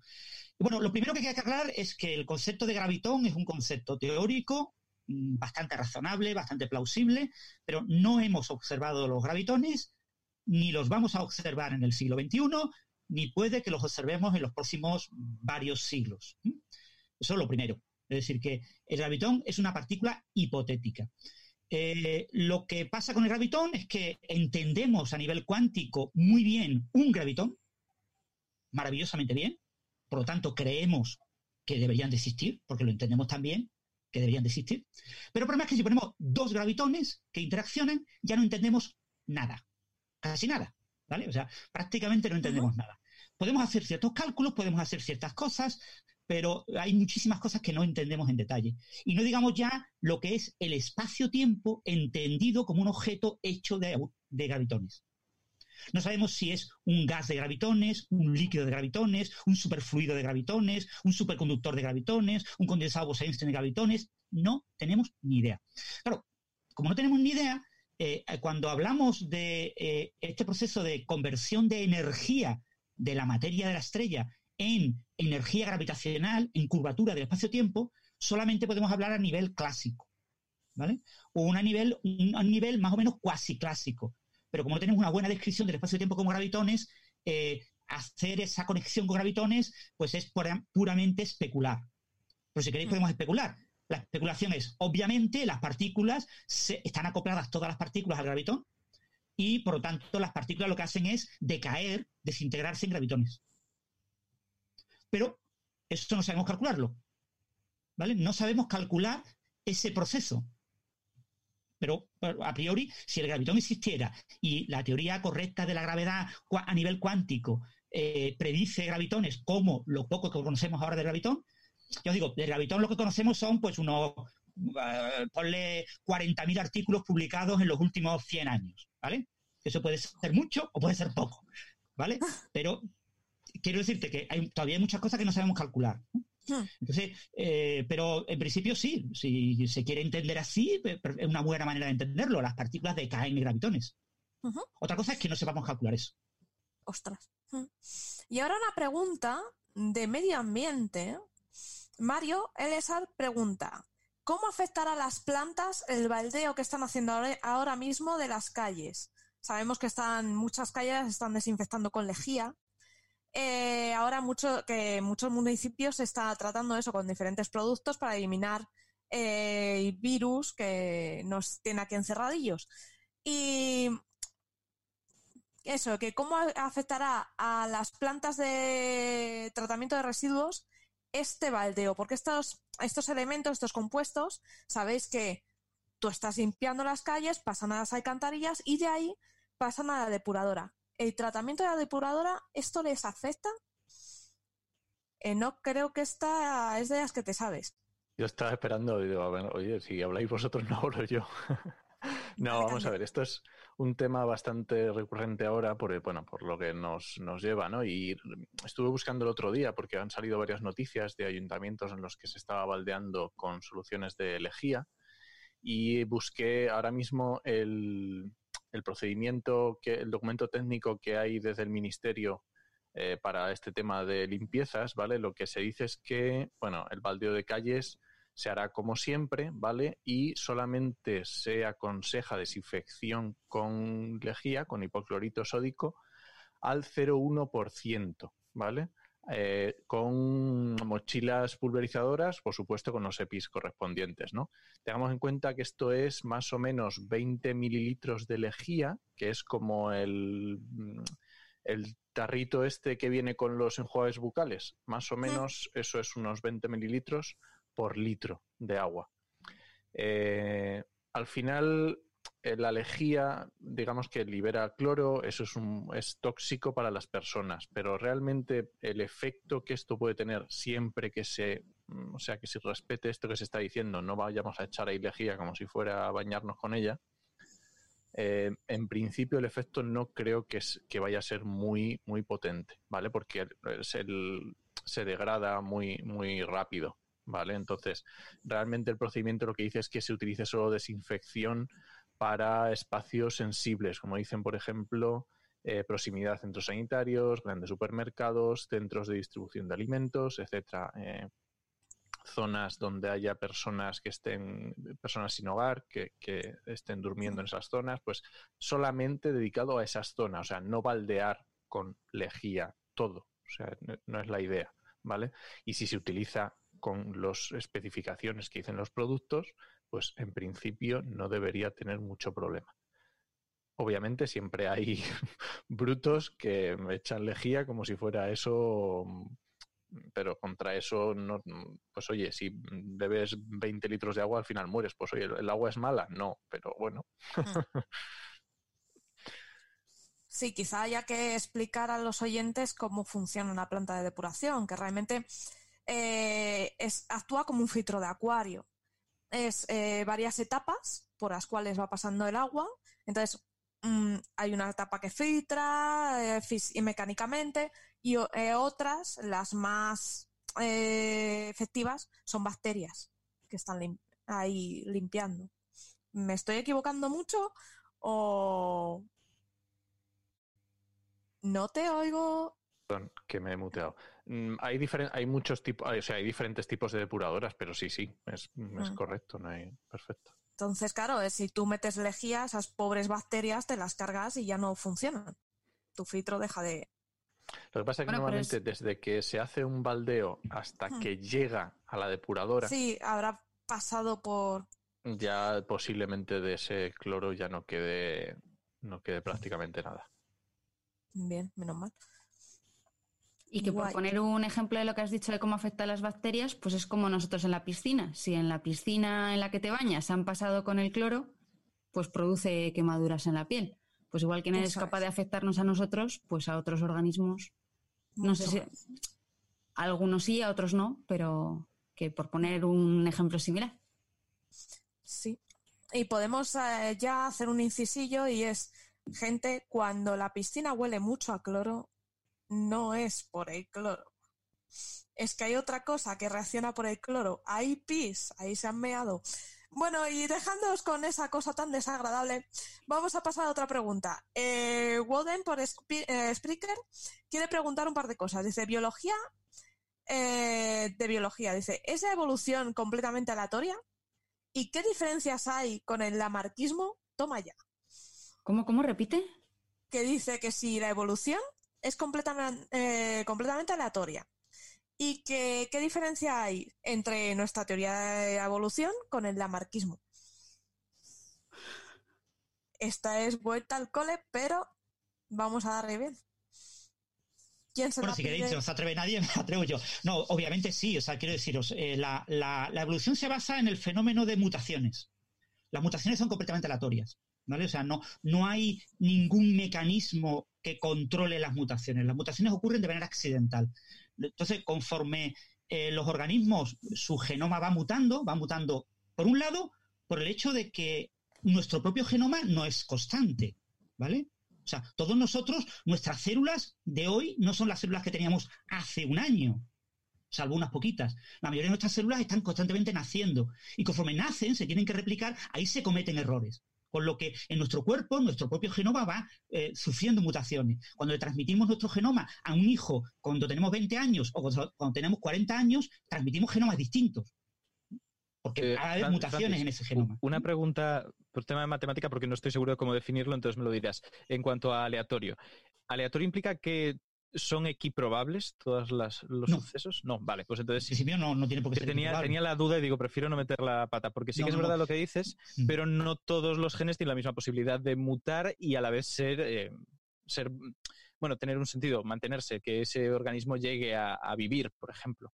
Hay genes claro, no todas las mutaciones son adecuadas para el organismo. O sea, en general, las mutaciones en el humano, por ejemplo, la mayor parte es en la región esa que llaman ADN basura, esa región no codificante, en la que prácticamente no tienen ningún tipo de efecto, ¿vale? O sea, permite distinguir el padre de, el padre de un hijo y cosas por el estilo, pero eh, su efecto es muy, muy pequeño. Eh, sin embargo, eh, obviamente, conforme va pasando el tiempo y se van acumulando mutaciones... Patricia creo que no coincide. Hay mutaciones que te permiten adaptarte mejor al entorno y eso genera eso. Patricia. no, yo iba a decir lo del ADN ADN basura que, que, bueno, se ha visto desde que yo estudié la carrera, pues ha pasado ya pues unos cuantos años, que sí que tú decías, oh, el ADN basura, pero en realidad se ha visto que tiene un papel importante porque al final son regiones que no dan a una proteína, pero sí que tienen un papel en otras, bueno, más cosas más complejas del genoma. Y de hecho eh, son unas cosas que bueno, se llaman microRNAs, que, que son como piezas muy pequeñitas de, de genoma, ¿no? Eh, compuestos de ARN, que es lo que viene del ADN, y eso es capaz de regular un montón de procesos, pero, pero bestial. Y de hecho se están estudiando mucho en cáncer, entonces era aclarar eso, que, que ese no realmente no ya se ha descartado que sea ADN o basura o lo que sea. Era solo Yo- no creo que le deberían de cambiar el nombre porque, Sí. porque está- Bueno, Brenner, el gran Brenner, que murió el año pasado, el que fue, bueno, fue el, el gran seguidor, fue el descubridor del ARN mensajero, ¿vale? O sea, es una de las personas más importantes en la biología molecular en el siglo XX, le llamaba ADN chatarra. O sea, es chatarra, no es basura. ¿vale? Y hay una gran diferencia entre la chatarra y la basura, ¿no? Y bueno, en cuanto a los microARN, no sé, recuerdo el porcentaje, pero puede ser del orden del 10% o algo así del, del, del genoma, no creo que sea mucho más. Sí es verdad que eh, hay mucho ARN que controla, hay, eh, el proyecto ENCODE, ENCODE es un proyecto que ha estudiado la posible función biológica y la implicación de toda esa parte, digamos, de ADN chatarra en procesos de transcripción, etcétera, y llegaba a porcentajes del orden del 20%. Ha habido muchas dudas, ¿no? Pero es un ADN que tiene cantidad de virus, restos de virus completamente desactivados, tenemos transposones, tenemos cantidad de... O sea, el ADN es algo, entre comillas, vivo, quiero decir, es algo móvil, cambiante, dinámico. El ADN no es una cosa estática que se mantiene como un libro, ¿no? El Quijote es el Quijote y nunca vas a cambiar el Quijote, solo cuando se lo pases a un niño pequeño. Pero no, no, el ADN no es el Quijote, el ADN cambia mucho, ¿no? Después hablamos del tema del asmarquismo. El problema del asmarquismo ahora mismo es el tema este de la epigenética. Que la epigenética es, eh, claro, la madre no solo transmite eh, a sus eh, hijos el ADN, su ADN con la parte correspondiente del padre, sino que también transmite eh, cómo está plegado ese ADN y cómo están ciertas regiones de ese ADN desplegadas. Hay lo que se llaman marcas epigenéticas. Y eso es eh, relevante porque, por ejemplo, si una madre pasa hambre y tiene durante el embarazo, le pasa al niño eh, eh, ciertos pegamientos, ciertas expresiones que acaban marcando a ese hijo y tiene deficiencias en, el problema de, digerir ciertos alimentos. Hay muchos casos, ¿no? De, de madres de judíos, por ejemplo, se ha estudiado mucho el tema. se ha visto que hay una transmisión de ciertos caracteres que no es genética, que no está marcada en los genes que está marcada en la epigenética, está marcada en cómo se habían expresado ciertas partes del genoma, en el genoma básicamente de la madre. ¿no? Entonces, eh, bueno, eh, eso alguna gente le llama lasmarquismo, pero no es lasmarquismo, no es, no es la idea de la mar, ¿vale? La idea de la mar era directamente que durante la vida de un organismo, un organismo aprende cosas, su cuerpo cambia y eso lo transmite a la herencia, y eso es falso. También tenemos que entender que la marca en aquel momento no podía haber ni siquiera vislumbrado la posibilidad de que hubiera cambios sobre el ADN porque la idea de ADN o de transmisión genética no se entendía así. Los trabajos de Mendel, aunque creo recordar que sí que eran coetáneos, no llegaron a darse a conocer entre ellos. Y de todos modos sí que hay una cosa muy curiosa, porque si bien la forma que tenía de ver la, marc- la evolución no tenía que ver con la que nosotros tenemos ahora, con el darwinismo que ahora existe, que de darwinismo tiene poco, sí que tenía cosas en común con la visión de Darwin de aquel momento, porque parece ser que nos olvidamos que Darwin, cuando escribe y plantea la forma en la que evolucionan, contempla la evolución que decía Lamarck. O sea, no solamente que por pequeños cambios se vaya transmitiendo un carácter, sino que un carácter adquirido durante la vida también podía transmitirse. Él tenía como una serie de mecanismos que en conjunto podían explicar esa evolución. Y el peso que les daba ya es otro tema, pero que sí que creía en él. Por suerte Porque nos hemos también- desembarazado. Darwin era una persona de- que, que era de la clase social alta, estaba metida en un montón de sociedades y también le, inf- le influyó mucho en su vida. De hecho, el, el libro del origen de las especies tuvo numerosos títulos hasta que llegó al original precisamente porque él tenía como una lucha interna entre sus creencias y lo que él, según iba investigando, iba descubriendo. Por eso también el título fue cambiando desde lo que se parece a, a- al, al título original que ha llegado hoy en Mm. día. Que también hay que entender lo que, lo que dice Nacho de, del contexto social en el, en el que él vivía. Mm. Y a lo que ha dicho Francis eh, antes, quería hacer también un inciso como Patricia de, de que también, eh, como él ha dicho, el ADN está vivo y eh, a lo largo de nuestra vida, incluso ahora mismo, todo el mundo, todos nosotros estamos teniendo ahora mismo mutaciones genéticas, pero que existen mecanismos de reparación que no lo hemos comentado, pero que nuestro cuerpo está constantemente eh, reparando esos fallos que, vamos teniendo. La mayoría de las veces y la mayoría de ellos eh, sufren procesos de, de reparación que tenemos en nuestro propio cuerpo, entonces algunos eh, pues sí que pasan y otros no, o algunos nos afectan y otros no. Y a lo largo de nuestra vida eh, vamos acumulando a muchos de esas mutaciones. Y recordemos Pero- que aunque a veces no se reparen, existe una vía más de escape que es destruir a la célula que ha mutado de forma chunga. Que hablamos el otro día. También de... Y, y, bueno, por cierto, que eso bien relacionado con el tema del cáncer, Hmm. que son nuestras propias células que por mutaciones pues acaban mutando una parte, uno de los genes que controlan todo el mecanismo de, de regulación, de protección, de corrección de errores, y entonces la célula pues se desboca, ¿no? Se habla mucho, por ejemplo, del P53, el llamado guardián del genoma, pues sería uno de estos ejemplos. de Claro, es un oncogen. controladores. Y... Mm.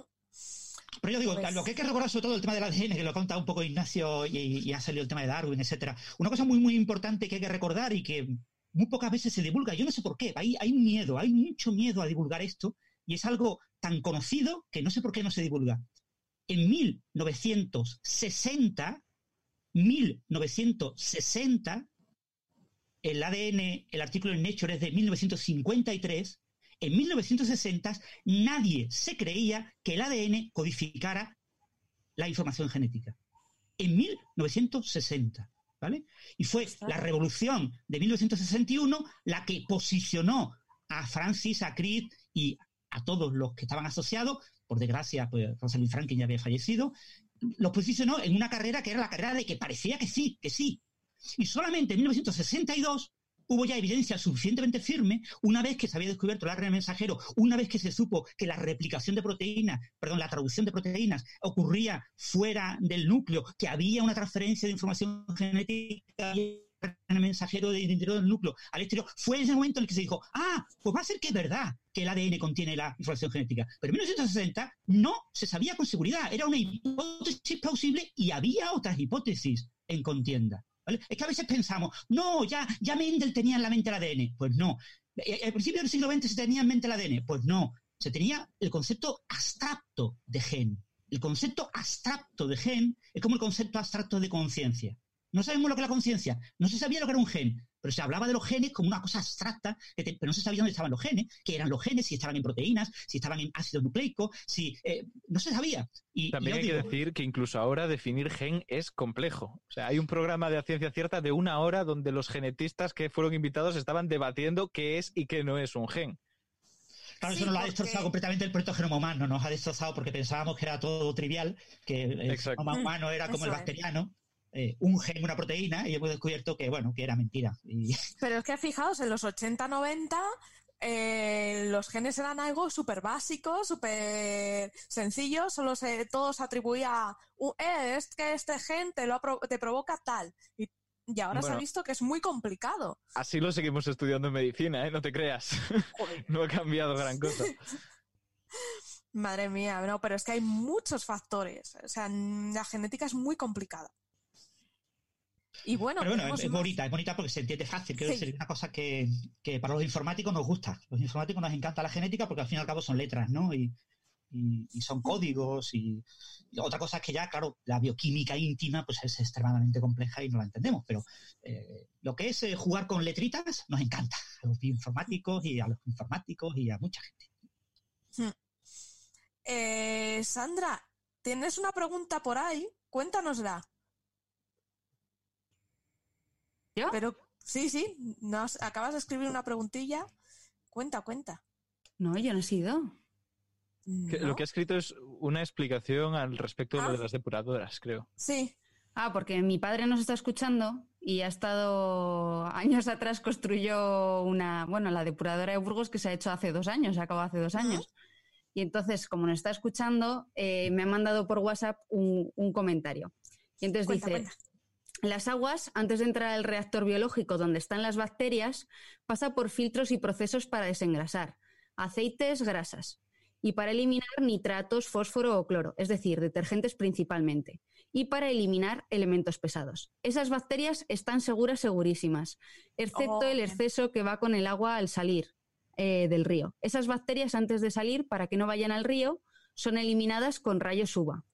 Y el cloro, de todas maneras, es muy volátil y difícil que llegue a la depuradora. Lo malo es el hipoclorito sódico, pero se regula antes de entrar al reactor biológico. Wow. Pues muchas gracias. Ahora ya entiendo cómo funciona una depuradora. Muchísimas gracias. Bueno, y tenemos más preguntas por aquí. Y hay otra de física. Eh, Luis, alo- eh, arroba pregunta, el universo de energía cero. Eh, ¿Qué datos reales hay para sostener esta hipótesis? Antigravedad, energía positiva de la materia, materia o antimateria con energía gravitatoria negativa o inflatón. Eh, ¿alguien A mí ponerme en contexto, esto? porque no. Sí, Bueno, yo- porque imagínate yo. A ver, eh, el universo de energía cero. Eh, una idea que se ha divulgado mucho, que se hizo muy famosa gracias a Stephen Hawking, ¿no? Por su libro La breve historia del tiempo, etcétera, se reivindicó el tema de una idea que es, a ver, si, si uno extrapola el concepto de teoría del Big Bang, que el universo tiene un origen, ¿no? Eh, en el Mm. tiempo eh, que había antes, ¿no? y dónde surge ese origen, ¿no? Entonces, parece como la, como que tiene que haber mm, nada, vamos a llamarle nada, una cosa que hoy en día llamamos falso vacío, y ese falso vacío tiene que fluctuar de alguna manera, mejor que sea cuánticamente, claro, porque lo cuántico es bonito, es guay, ¿no? Es guay del Paraguay. Hay una fluctuación cuántica que, eh, claro, es una fluctuación cuántica permitida por, eh, es la fluctuación cuántica que da origen al universo.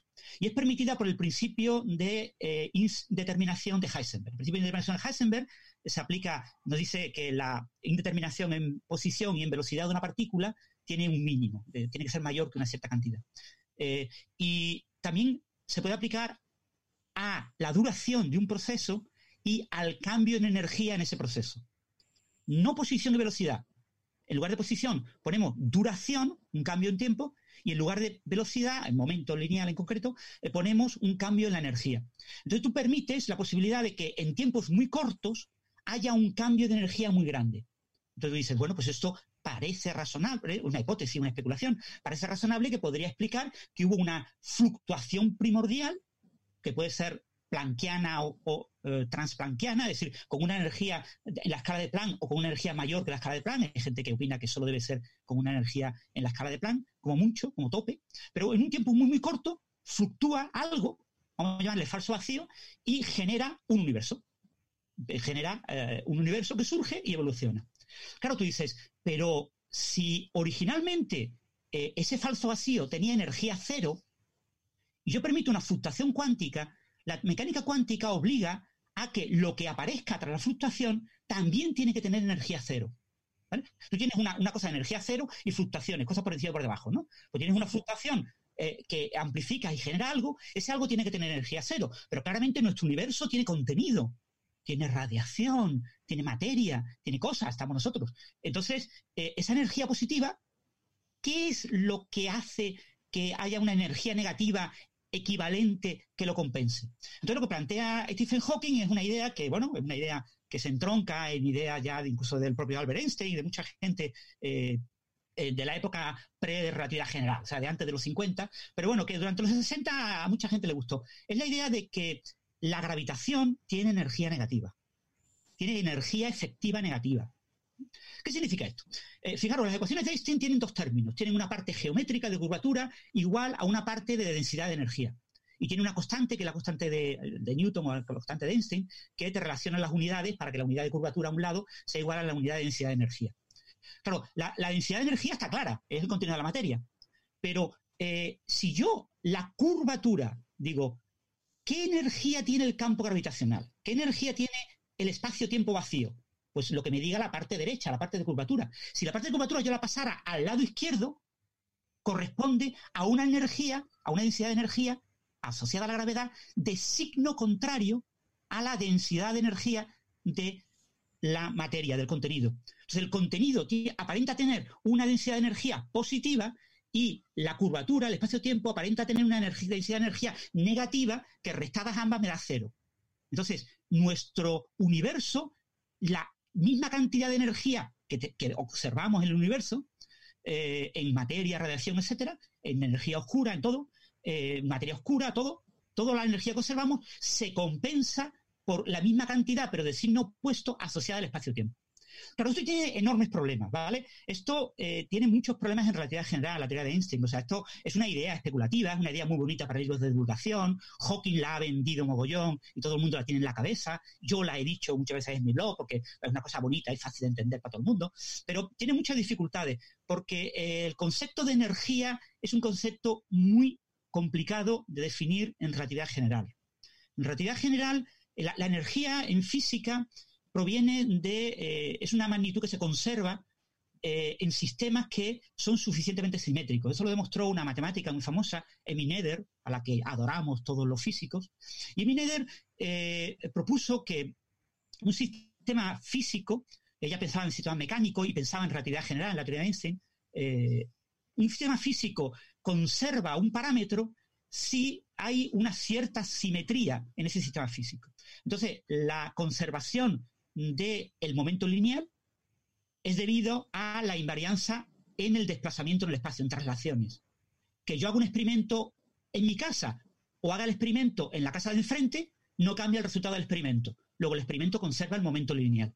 La energía, que yo haga un experimento hoy en mi casa o que haga el experimento mañana en mi casa, no cambia el experimento. El experimento da el mismo resultado. Entonces, ese experimento conserva la energía. Si el experimento no conserva la energía, el resultado del experimento hoy y del experimento mañana será diferente. Entonces, claro, en, la relatividad general, espacio-tiempo tendría energía eh, sin tener contenido material, ¿eh? solamente el espacio-tiempo vacío. Si se pudiera tener invarianza en el tiempo. Pero es que el tiempo está acoplado al espacio. Y si el espacio-tiempo lo curvo, es un objeto dinámico, es un objeto en el que puede haber ondas gravitacionales, en el que puede haber dinámica. Esa dinámica destruye la invarianza en tiempo. ¿Vale? O sea, yo en el espacio-tiempo vacío tengo ondas gravitacionales que me están pasando. Sí, de lejos. Tengo una región vacía, pero de lejos hay masas que generaron ondas gravitacionales, pueden pasar esas ondas gravitacionales y eso me destruye esta invarianza. Entonces es muy, muy complicado definir un buen concepto de energía en relatividad general. Entonces, eh, lo que mucha gente ha propuesto, eh, siguiendo la línea del libro de Landau y Lipschitz, que es el usar un pseudotensor, que eso va muy en la línea de, ideas que tuvo también Einstein, eh, es un truco o sea, digo, que se puede justificar, se puede escribir fórmulas matemáticas que nos hablen de esta idea de que el universo tiene una energía total cero, porque el espacio-tiempo tiene la energía exactamente idéntica a la del contenido, pero con signo opuesto, pero es una idea que está en ese borde de más de metafísica que de física. Es, difícil sostener bien esa idea, ¿no? Y, bueno, en principio, mm, el, el propio espacio-tiempo tendría energía, eh, por el hecho de que eh, su curvatura, si la interpretamos como energía, la tenemos que cambiar de término. La tenemos que cambiar de posición en la ecuación, ponerla al otro lado y al poner al otro lado le ponemos el signo menos. Pero es un mero convenio. No es que el espacio-tiempo antigravite, ¿vale? El espacio-tiempo no antigravita, ¿vale? El espacio-tiempo gravita. Los gravitones gravitan, el, espacio-tiempo curvado gravita, no, no hay ningún tipo de, antigravedad, ¿no? esto es más una manera de tratar de explicar el por qué el universo podría haber surgido de una fluctuación primordial, eh, de energía en promedio cero, que más que mm, una cosa rigurosa. ¿eh? A muchos cosmólogos, a muchos físicos relativistas no les gusta nada que se divulgue esta idea de que el contenido total del universo es cero en energía. Eh, pero que bueno, Hawking la popularizó y aparece mucho libro de texto, hasta Penrose la menciona en sus libros, o sea, que es bastante popular. Sí, teníamos otra pregunta de Fran Peralta, que preguntaba la diferencia entre falso vacío y vacío auténtico. Hay un falso vacío y un vacío auténtico. Y la posibilidad de que vivamos en un falso vacío y qué podría suceder si se creara una burbuja de vacío auténtico. eso lo contaste el otro día, ¿no? En un programa. Más o menos, lo conté el otro día, sí, Lo resumo rápidamente. Ahora mismo están aplaudiendo, están aplaudiendo aquí en la calle. Estoy escuchando además la sirena de policía, no sé si lo escucharéis por mi Sí, sí, sí, escuchamos tu casa. Y es que están pasando justo por la puerta la policía haciendo ruido. Que está muy bien, que hay que aplaudir, hay que aplaudir, aplaudamos mientras pasa. bueno, eh, resumiendo muy rápidamente, eh, el campo de Higgs y, el campo de Higgs es clave en el vacío del modelo estándar, en la física de partículas, tiene más de un vacío. Entonces nosotros vivimos en un vacío, pero existen otros vacíos. Entonces, eh, claro, como existe otro vacío, pues ese otro vacío no es el vacío vivimos en un vacío y existen otros vacíos. Y resulta que a muy alta energía el campo tiende a ese otro vacío porque ese otro vacío es más bajo, tiene menos energía. Nuestro vacío tiene como más energía respecto a ese otro vacío. Entonces, nuestro vacío, nosotros vivimos en un falso vacío. El otro vacío es más verdadero, es más vacío. Lo que pasa es que, bueno, eh, eh, a veces se le llama al otro falso y se dice que el nuestro es el verdadero porque vivimos nosotros en él. El que vivimos nosotros es el verdadero, porque es en el que vivimos. Y el otro es más falso, ¿no? Pero en realidad el, más verdadero, el más vacío, el más, el de menor energía es el otro. Y podría haber incluso uno más, un tercer vacío más asociado a la inflación. Eh, las ideas del nacimiento del universo, eh, El gen egoísta, un gran libro que está poniendo Sandra en el vídeo. Eh, bueno, pues la idea de que el Big Bang surgió de una fluctuación cuántica primordial de algo, a ese algo se le llama falso vacío. Se considera que sería el vacío que existe en el universo a la escala de Planck a la escala de energía de Planck, entonces vacío sería como un más bajo. Tú tendrías como, como una función con varios escalones, ¿no? Tienes un vacío, no sé si los que estén viendo el vídeo, ¿no? Un vacío, después otro vacío más abajo y un vacío aún más abajo. No, está, no estáis viendo el vídeo los oyentes, entonces, no, pero imaginaos una, una escalera, pero de, vacíos, ¿vale? Eh, entonces, el, el, vacío más bajo de todo eh, eh, pues es el que llamamos, eh, sería el vacío más verdadero, porque es el menos energético. Hemos tenido que saltar con una fluctuación al siguiente vacío para tener el proceso de inflación y saltar a otro vacío para tener el vacío en el que vivimos, en el que las partículas tienen masa, etcétera, etcétera. Entonces, pero bueno, yo os digo, esos conceptos a los físicos muchas veces abusamos en divulgación del concepto de falso vacío y todo ese tipo de cosas, pero la idea es esa, que hay varios vacíos y, qué pruebas tenemos de su existencia? Pues pocas, eh, más allá de lo que es el campo de Higgs, ¿vale? O sea, la física es muy redonda, asumiendo que eh, el campo de Higgs tiene al menos dos vacíos y es bastante redonda si asumimos que hay un vacío asociado al campo inflacionario, y, pero mm, que el campo inflacionario, claro, para poder generar la inflación, esa expansión acelerada del universo inicial, que es necesaria para entender la edad del universo y las características que observamos habitualmente en el universo, de homogeneidad, isotropía, etcétera, eh, hay muchos parámetros, hay seis parámetros que están bastante bien definidos por el modelo inflacionario y que no entendemos sin, si no hay otra cosa que haga de inflación, pues eh, eh, tenemos que recurrir a, ese vacío primordial y asumir que hay un tipo de fluctuación cuántica. Pero ahí es un dominio en el que domina la gravedad cuántica, no tenemos gravedad cuántica, no sabemos el campo inflacionario, los detalles que tiene, o sea, estamos en una ignorancia eh, bastante grande, lo que permite escribir miles y miles de artículos sobre el tema a los físicos y pelearse en diferentes discusiones sobre qué es eh, una cosa o la otra, ¿no? Pero ah. eh, en rigor todavía no sabemos, estamos, eso es ciencia en desarrollo, es como lo del mm, coronavirus, ¿no? Cada día que pasa sabemos algo nuevo, pues con la inflación cósmica, eh, cada mes que pasa sabemos algo nuevo. Hay una pregunta que está, o sea, voy a lanzar a Antonio y a ti. Es de Rosa Chacón, que dice, sabemos cosas de cómo se inició el universo. Vale, cómo se abrió una estrella, cómo muere. Pero ¿cómo será el final del universo? Bueno, eso de que sabemos el, origen del universo, el Big Bang es una teoría. No está, está demostrado, pero no está al 100% demostrado.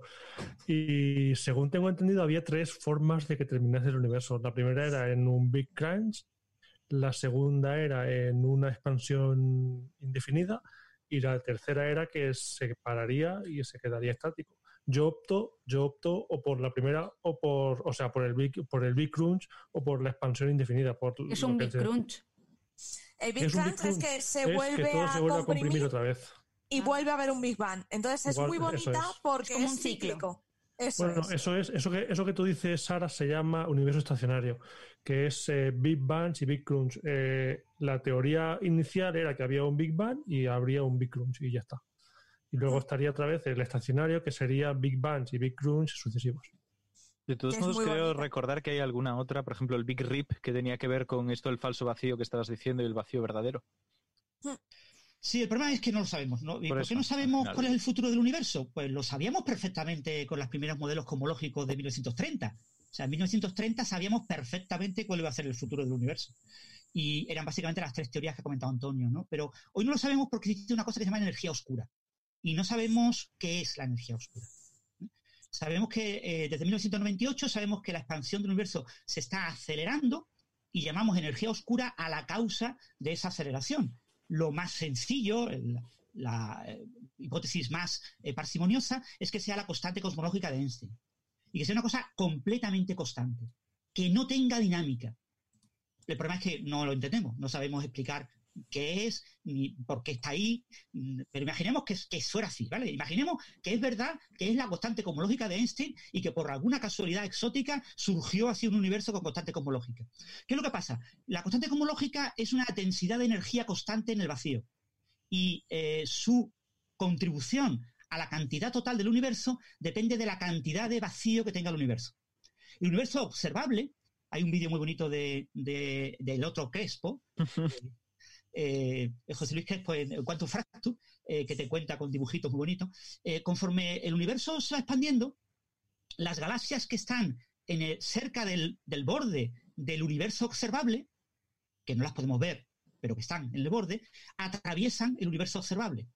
Entonces el universo se está expandiendo más rápido, porque está, la expansión está acelerada, y entonces nuestro universo observable está perdiendo galaxias que no se pierden, ¿eh? que no es que se destruyan o desaparezcan, no, sino que solamente salen de nuestro horizonte.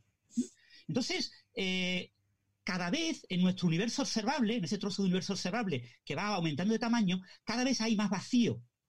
De aquí a mucho tiempo, mucho tiempo puede ser billones de años, millones de millones de años, el universo tiene menos de 14.000 millones de años, o sea, una cosa ridícula, estamos hablando de cosas muy grandes en tiempo. Eh, prácticamente nuestra galaxia, si sobrevive, o lo que sea el resultado de las interacciones galácticas alrededor nuestra, prácticamente estará aislada en el universo observable y no habrá ninguna otra galaxia en el universo observable. Bien, eh, habrá tal cantidad de vacío que la contribución de la densidad del el contenido del universo básicamente será todo energía oscura.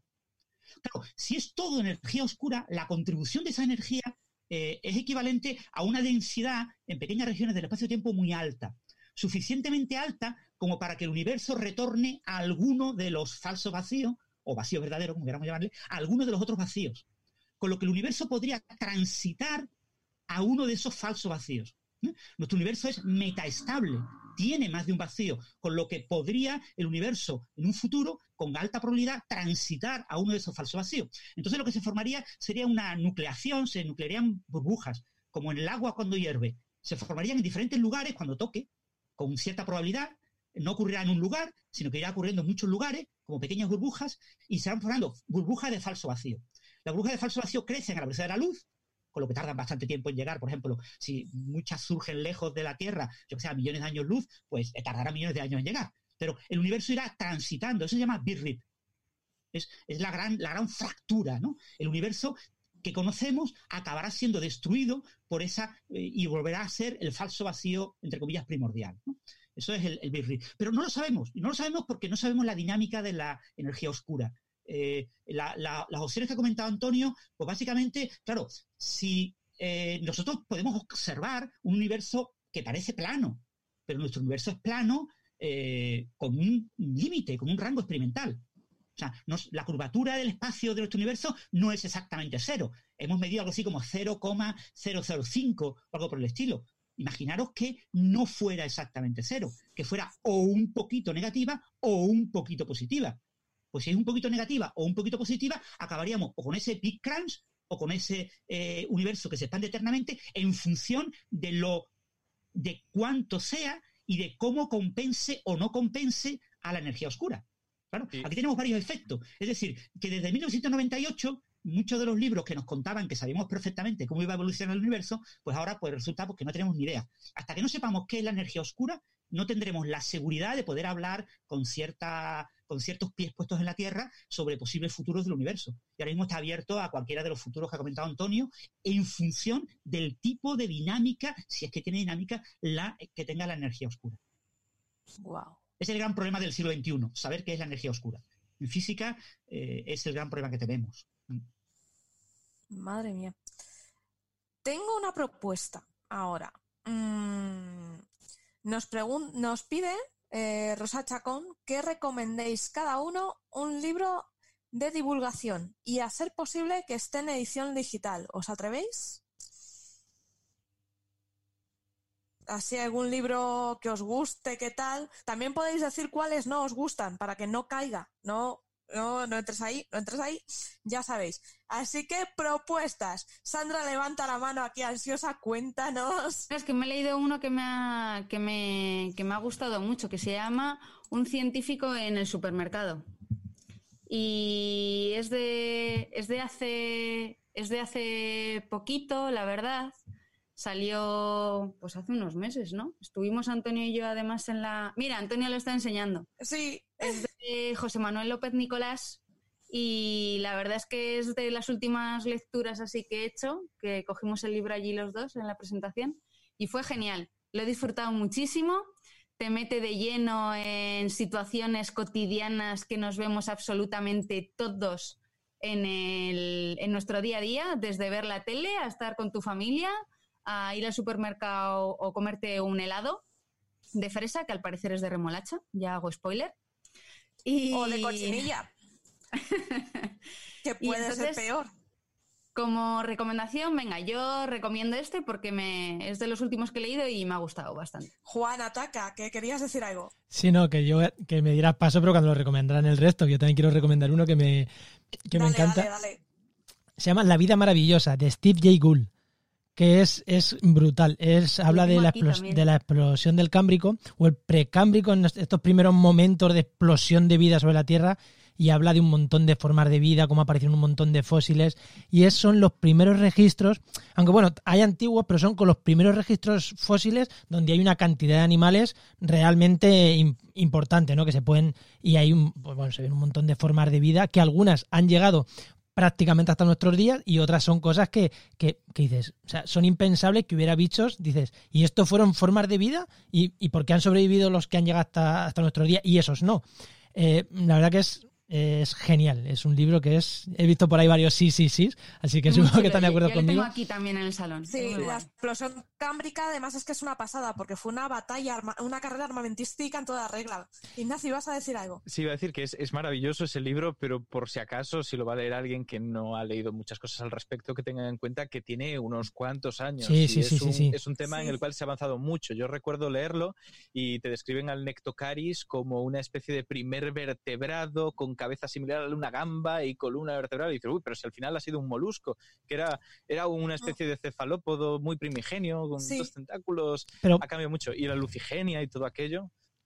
Totalmente de acuerdo, pero eh, si es alguien que no conoce bien eh, todos estos detalles, le abre la mente, a mí cuando lo, lo estudié en la carrera, claro. le abre la mente un montón, aquí hay muchas formas de vida. Yo ya no entro en si está perfectamente definido o no, pero es verdad que es, brutal para cambiarte la concepción. Si tú ya Claro. eres una persona especialista en estos temas, evidentemente el libro está muy No, no. anticuado. Incluso Y para si, si eres generar- especialista, me parece muy chulo para que veas eh, la evolución histórica de todo. Lo que me preocupa es que alguien que no sepa el tema tome todo lo que se dice como. mm, absolutillas. No, pero, pero bueno, yo creo que sí que es interesante para generar al menos esa curiosidad que es la, que- la que tiene que generar un Sí, sí. libro de divulgación para que esa persona que se lo lee tenga la curiosidad suficiente para ver cuánto se ha avanzado en eso ahora. Sí, totalmente de acuerdo. Como el origen de las especies de Darwin. Hay que leérselo, te lo puedes leer, pero no lo pilles a pie juntillas porque no.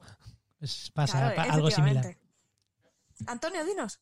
Sí, yo tengo aquí otro. Estaba entre recomendar el, el científico en el supermercado que ha comentado Sandra. También estaba en recomendar un libro de Clara Grima y, y Enrique y Es muy Borja, bueno. Enrique Borja de, de las matemáticas vigilan nuestra salud, pero voy a recomendar el libro del mito al laboratorio de Dani Torregrosa, Sí, que nos habla de, de cómo surge, de cómo la, la mitología inspira a la ciencia para, para nombrar, eh, para nombrar o bien elementos químicos, minerales o cualquier cosa, mm, desde el mundo de la psicología hasta el mundo de la, de la cosmología. Y, y te cuenta la, la etimología de esos nombres y, y en qué mito está, está basado. Y es un libro muy interesante. eh, Francis. Bueno, si queréis, yo voy a recomendar, bueno, En- Enrique Borja, Enrique Fernández Borja, ¿no? Eh, Eso es. eh, cuentos cuánticos en Twitter. Eh, yo voy a recomendar un libro de la editorial Nestor Publisher. Voy a recomendar Cajal. Cajal, creo que, bueno, es una biografía, se llama Cajal, un grito por la ciencia, lo ha escrito el neurocientífico José Ramón Alonso junto a Juan Andrés de Carlos, lo publica Nestor Publisher, y es una biografía realmente apasionante de nuestro gran premio Nobel, ¿no? Un premio Nobel que merece la pena eh, conocer su vida, su historia, y que quizás, porque los que tenemos cierta edad, pues vimos una serie en televisión sobre Cajal, pero la gente joven no, no ha visto mucha información sobre Cajal. Y yo creo que mucha gente ni siquiera se ha atrevido a leer una biografía de Cajal. Así que ahora hay muy buenas biografías pues, de, de Curie, de grandes científicos, pero eh, yo creo que hay que reivindicar a, Cajal y, yo creo que es muy, muy recomendable, sobre todo a la gente más joven, eh, que se lea una buena biografía de Cajal. Y esta biografía de José Ramón Alonso y Juan Andrés de Carlos es, preciosa y, es apasionante y, te demuestra que, por desgracia, la ciencia en España no ha cambiado tanto desde la época de Cajal hasta ahora. Mm. Y hay que decir que Cajal tuvo una vida increíble porque hizo de todo. O sea, es, es espectacular. El tío era culturista, hacía un montón de cosas. Es muy, muy impresionante leer sobre su vida. Ignacio. Pues yo creo que es que quiero recomendar uno, pero a la vez quiero desaconsejar otro, porque lo he visto muy movido en redes sociales. Tenemos tiempo de sobra. y además siempre tengo esa, parte negativa que no puedo evitar, pero es que hay cosas que no me acaban. El que sí que recomiendo es un clásico que yo, bueno, de todos modos, igual ahora Francis me dice aquí que mejor no tocarlo, pero yo estoy dispuesto a que lo diga, y es eh, Caos, la creación de la ciencia de James Blake que es bastante conocido y te va contando un poco cómo se desarrollaron pues, eh, las matemáticas que hay detrás de, la teoría del caos y la física de forma muy divulgativa y partiendo pues, de experimentos de meteorología muy básicos y cómo se relaciona con los fractales. Es la verdad muy comprensible. No sé hasta qué punto es riguroso. Eso, por eso digo lo de que Francis Está muy bien. Yo, yo, de hecho, leí el libro siendo muy joven y es un libro muy antiguo. y, y yo me apasioné por el caos gracias a este libro. O sea que James Gray atrapa. maravillosamente bien y te cuenta la biografía de los grandes de, la teoría del caos, del caos determinista, y, con un mogollón de anécdotas y, es curiosísimo. Ya os digo, yo me apasioné por el caos y yo estuve durante bastante tiempo haciendo cositas en, sistemas no lineales caóticos, etcétera, eh, en gran parte por este libro que me llevó a libros mucho más técnicos, mucho más duros, pero es muy, muy recomendable este libro, aunque es de mediados de los 80. Sí, sí, es antiguo. Pero a mí es de los que más me ha gustado por cómo mm. está escrito y porque también me ha atrapado de una manera distinta. Lo que pasa es que tenía miedo de estar recomendando algo que de forma estricta fuera, pero bueno, sí me... No, no, hombre, el, campo ha mejorado, ¿no? Pero el, libro básicamente te cuenta cosas hasta aproximadamente 1978, por ahí, ¿no? Lo de Foenbein, el libro de Foenbein es del 77. Bueno, mm. te, cuenta como la situación del caos desde Poincaré final del siglo XIX hasta finales de la década de los 70, ponle 1978 o así, ¿no? Claro, desde el 78 hasta ahora ha habido claro. bastantes cosas, ¿no? Pero no importa, no importa, porque lo que te cuenta es maravilloso, te lo cuenta muy bien y, James Lake escribe maravillosamente bien. Tiene más libros. de los grandes eh, divulgadores en, en inglés y voy a desaconsejar un libro de alguien que escribe también maravillosamente, pero que inventa la mitad de lo que escribe y es muy difícil distinguirlo de la realidad, y es cualquier libro publicado por Yuval Noah Harari. Eh, Homo de, o si Sapiens son rigurosamente horribles. Cualquier cosa que tocan de, biomedicina es incorrecto o al menos muy tergiversado y sus predicciones están lejos de lo que opina cualquier experto serio al respecto. Aparte de que cuando habla de la historia de la humanidad elige lo que quiere y lo presenta con una una supuesta claridad que no existe. Yo recuerdo un fragmento en el que habla de la extinción de, los de la megafauna australiana, dando por hecha que fue por las técnicas de, arrasar campos con fuego por parte de los primeros nativos. Y eso es, por ejemplo, una hipótesis que no está para nada confirmada, es una de las muchas que hay. En cambio, él lo utiliza para hilar aquello que te quiere contar y justificar como si fuera una verdad incontrovertible. Y es un poco lo que define toda su obra. Intenta venderte cosas que no se tienen tan claras para darte una narrativa coherente y bien estructurada. Es una obra de ficción. Wow. Eh, Patricia, eh, ¿algún libro así que nos recomiendes? Cuéntanos. Eh, bueno, yo voy a recomendar uno que, bueno, yo participé, pero no es porque yo haya participado de venir a hablar de mi libro. es un libro que es de divulgación científica que lo ha hecho un hombre que se llama Quintín Garrido que principalmente es eh, a nivel también, sobre todo para difundirlo en los colegios, institutos, etcétera, y participa mucha gente de física, de química, de geología, biología, eh, etcétera, y son como 80 capítulos, cada uno de una temática, y bueno, me parece entretenido para saber un poco eh, a qué se dedica la gente en ciencia, y se llama Ciencia y yo quiero ser científico, y es gratuito. Fenomenal.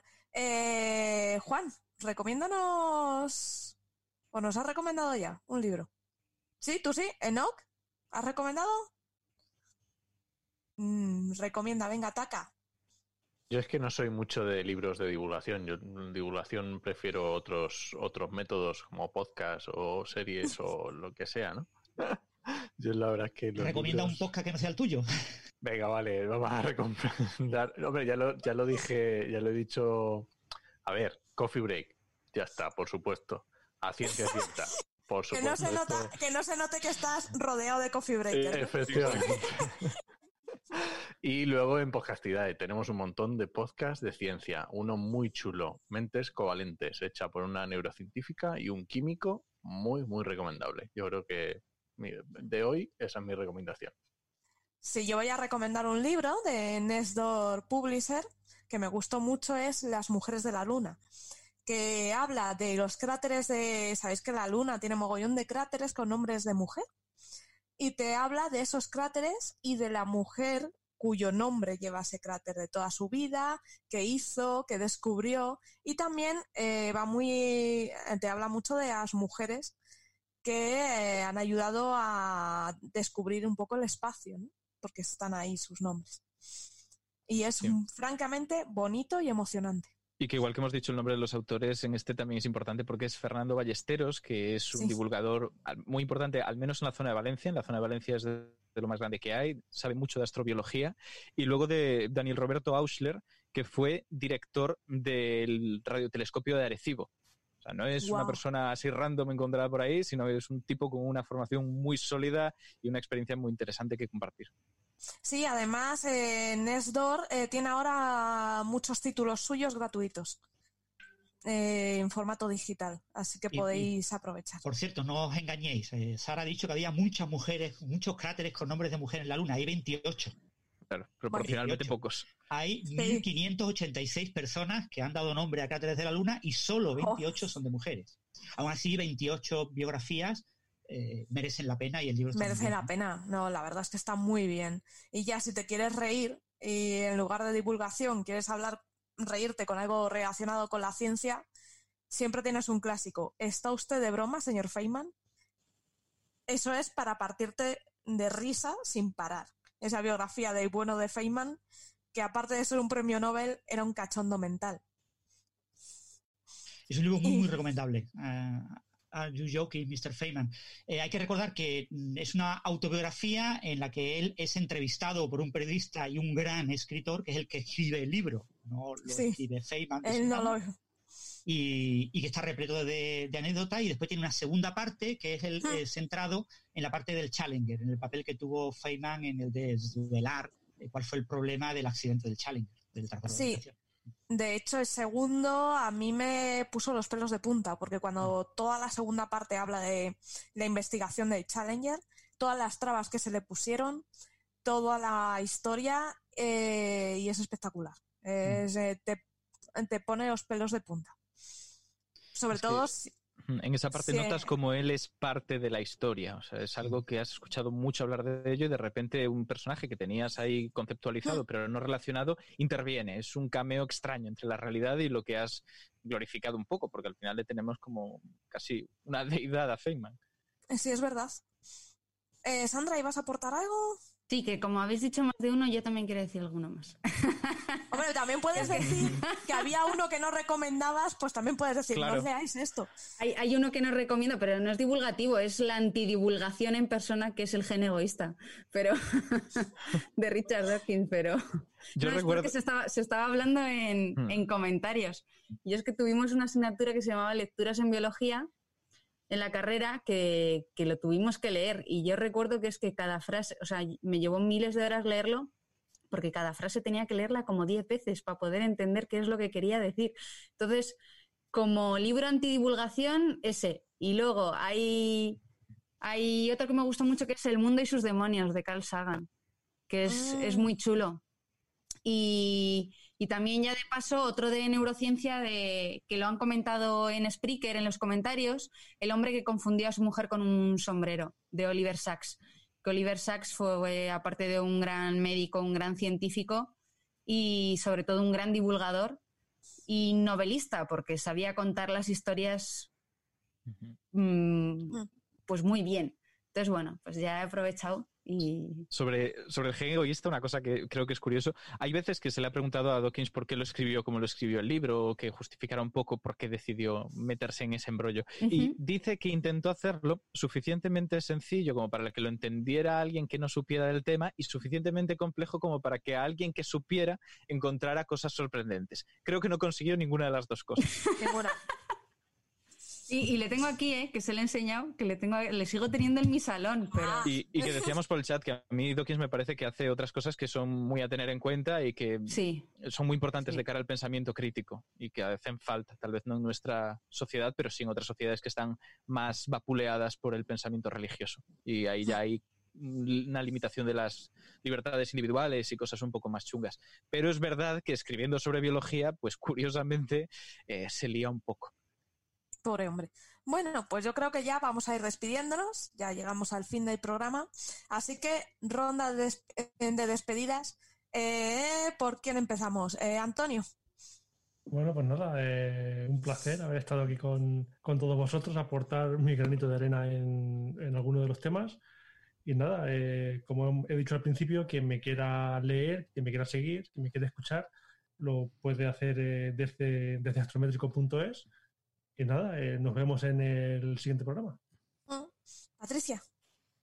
Nada, yo daros las gracias a ti, a Enoch y a Juan por hacer este podcast e invitarnos y que un placer hablar con vosotros. Jo, gracias a ti por estar. Ignacio. Pues yo también voy a hacer un micro spam, pero a la vez también una recomendación para todo el mundo, porque creo que estamos viviéndolo todos un poco. En esta época donde todo lo que se comenta es sobre el coronavirus, los artículos o programas que no tratan el tema están teniendo menos visitas que de costumbre. En YouTube, por ejemplo, lo están sufriendo bastante. ¿Y qué ocurre? Que si nosotros hacemos caso a eso como creadores de contenidos, vamos a saturar todavía más la red con información del coronavirus. Y eso es peligroso, porque hay veces que no merece la pena difundirse determinados artículos que no están corroborados y damos más ruido que información. Así que, por favor, volved a consumir divulgación que no sea solo sobre el coronavirus, que estamos teniendo muy poquitas visitas en artículos muy chulos. Y nos pasa a nosotros, a YouTube, a podcast y a todos.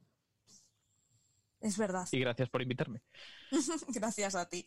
Sandra. Pues nada, eh, lo primero, como ha dicho Patricia, daros las gracias porque esto es divertidísimo. O sea, son dos horas y yo cuando ha dicho vamos a ir cortando, digo, pero ¿cómo que ya? Pero ya, ya se ha pasado. Que se nos pasa volando. Así que bueno, y nada, y invitaros a que estos días pues busquéis ciencia, cine y acción. Ahí están los vídeos en YouTube, de manera que podéis ver, ver los vídeos eh, después de veros algunas de las películas de las que se, ahí se comentan y, tener en cuenta un poco eh, los aspectos científicos de, estas películas.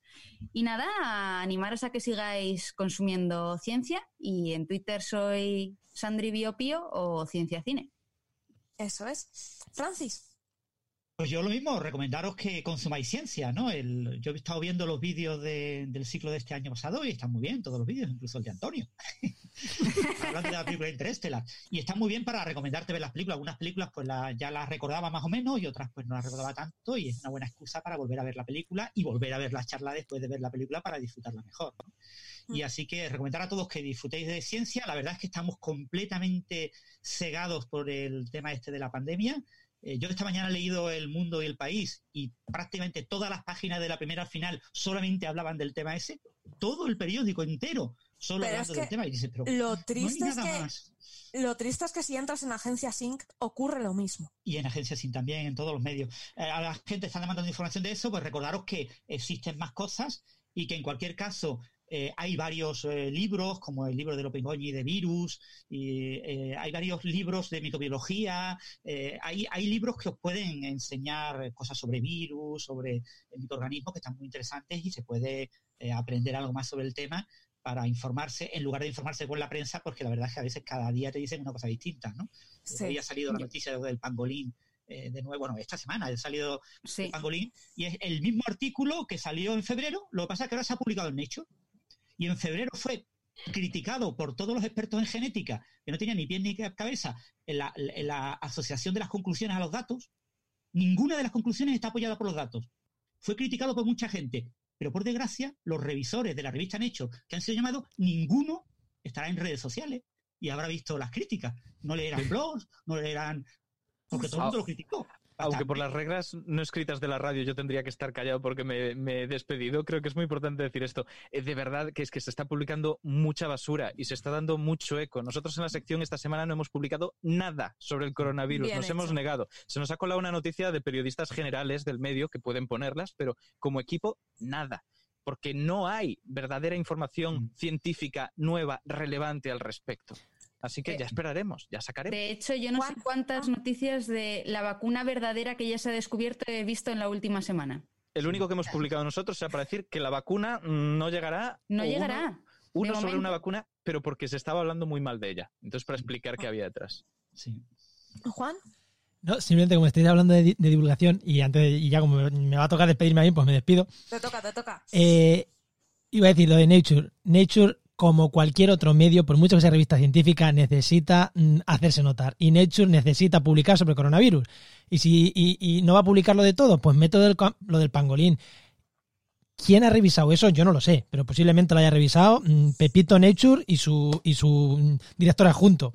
O sea, de verdad, posiblemente, porque es que hacen falta, hacen falta que Nature hable de, pan- de- coronavirus, pues lo mete también. No deja de ser una revista, por muy científica que sea, que necesita visita, que necesita presencia y que tiene que hablar del coronavirus. Y lo que estamos diciendo de que la gente está consumiendo otros contenidos, un dato, en podcast, en las últimas semanas se está estudiando que está bajando el consumo de podcast. Se ve, se ve no, parece claro que como estamos más en nuestras casas, el podcast se consume mucho en viajes, se consume mucho yendo al trabajo, sacando al perro, paseando, haciendo deporte y no podemos hacer nada de todo eso, salvo sacar al perro y con ciertas limitaciones. Se ¿Y está, hacer deporte está- en casa? Sí, pero, pero no te, o sea, si no vas a correr no te pones los cascos normalmente. No. Está bajando el consumo de todo, prácticamente de todos los podcasts, salvo de los de ciencia, que han subido un 18% los podcasts de ciencia. Datos del, del viernes, no recuerdo bien el informe, pero sí que son datos del, del viernes pasado, jueves viernes, de un informe potente de Estados Unidos, que decía eso, que salvo de ciencia y poquito más, todo está bajando, menos en ciencia que están subiendo. Aunque mm, asumo que es ciencia orientada a coronavirus. Sospecho Asumo. que tienes razón. Yo no lo sé. Pero ¿cómo será esto, esta búsqueda de clickbait que hasta Nieves eh, está escribiendo sobre el Mm. coronavirus? Es Bueno, lamentable. yo mañana, yo ma- mañana en el diario Un Ecólogo voy a hacer una reflexión. No sé si lo saben, pero en mi podcast donde hablo cinco minutitos de algo y voy a hacer una reflexión de estos temas de divulgación, de comunicación que, que nos cuelan cada una que telita. Así que mañana Sí, voy a hacer una pequeña hace- reflexión sobre esto. Se me hacen cortos esos cinco minutos. Es que es diario, no puedo hacer más, es que es diario. Enoch, cuéntanos. Pues nada, simplemente recomendar todos los podcasts de Podcastidae, que tenéis un montón. Eh, vamos, todos son de ciencia, más ciencia, medio ambiente, naturaleza, depende de cada uno. Y deciros que en, la, en podcastidae.com vais a encontrar en las notas de este programa todos los libros que hemos citado, las series, películas, etcétera, porque hoy han sido muchos y si alguno se os ha escapado, pues ahí van a estar. Fenomenal. Bueno, pues yo me despido. Soy Sara Robisco. Tengo un blog de viajes, eh, turismo científico. Lo tengo muy parado estos días. ¿Por qué? Porque no salgo. Y no quiero poner los dientes largos tampoco. Eh, pero si eh, se llama Viajando por Conciencia, lo buscáis, viajandoconciencia.blog. Pero si buscáis, tenéis una de las entradas que está dedicada a un videojuego que he desarrollado y que puedes jugar con niños desde casa. Es completamente didáctico y educativo. Y nada, nos despedimos. Un abrazo a todos. Muchas gracias por escucharnos. Chao. Chao, chao a todos. Hasta luego. Adiós. Bye.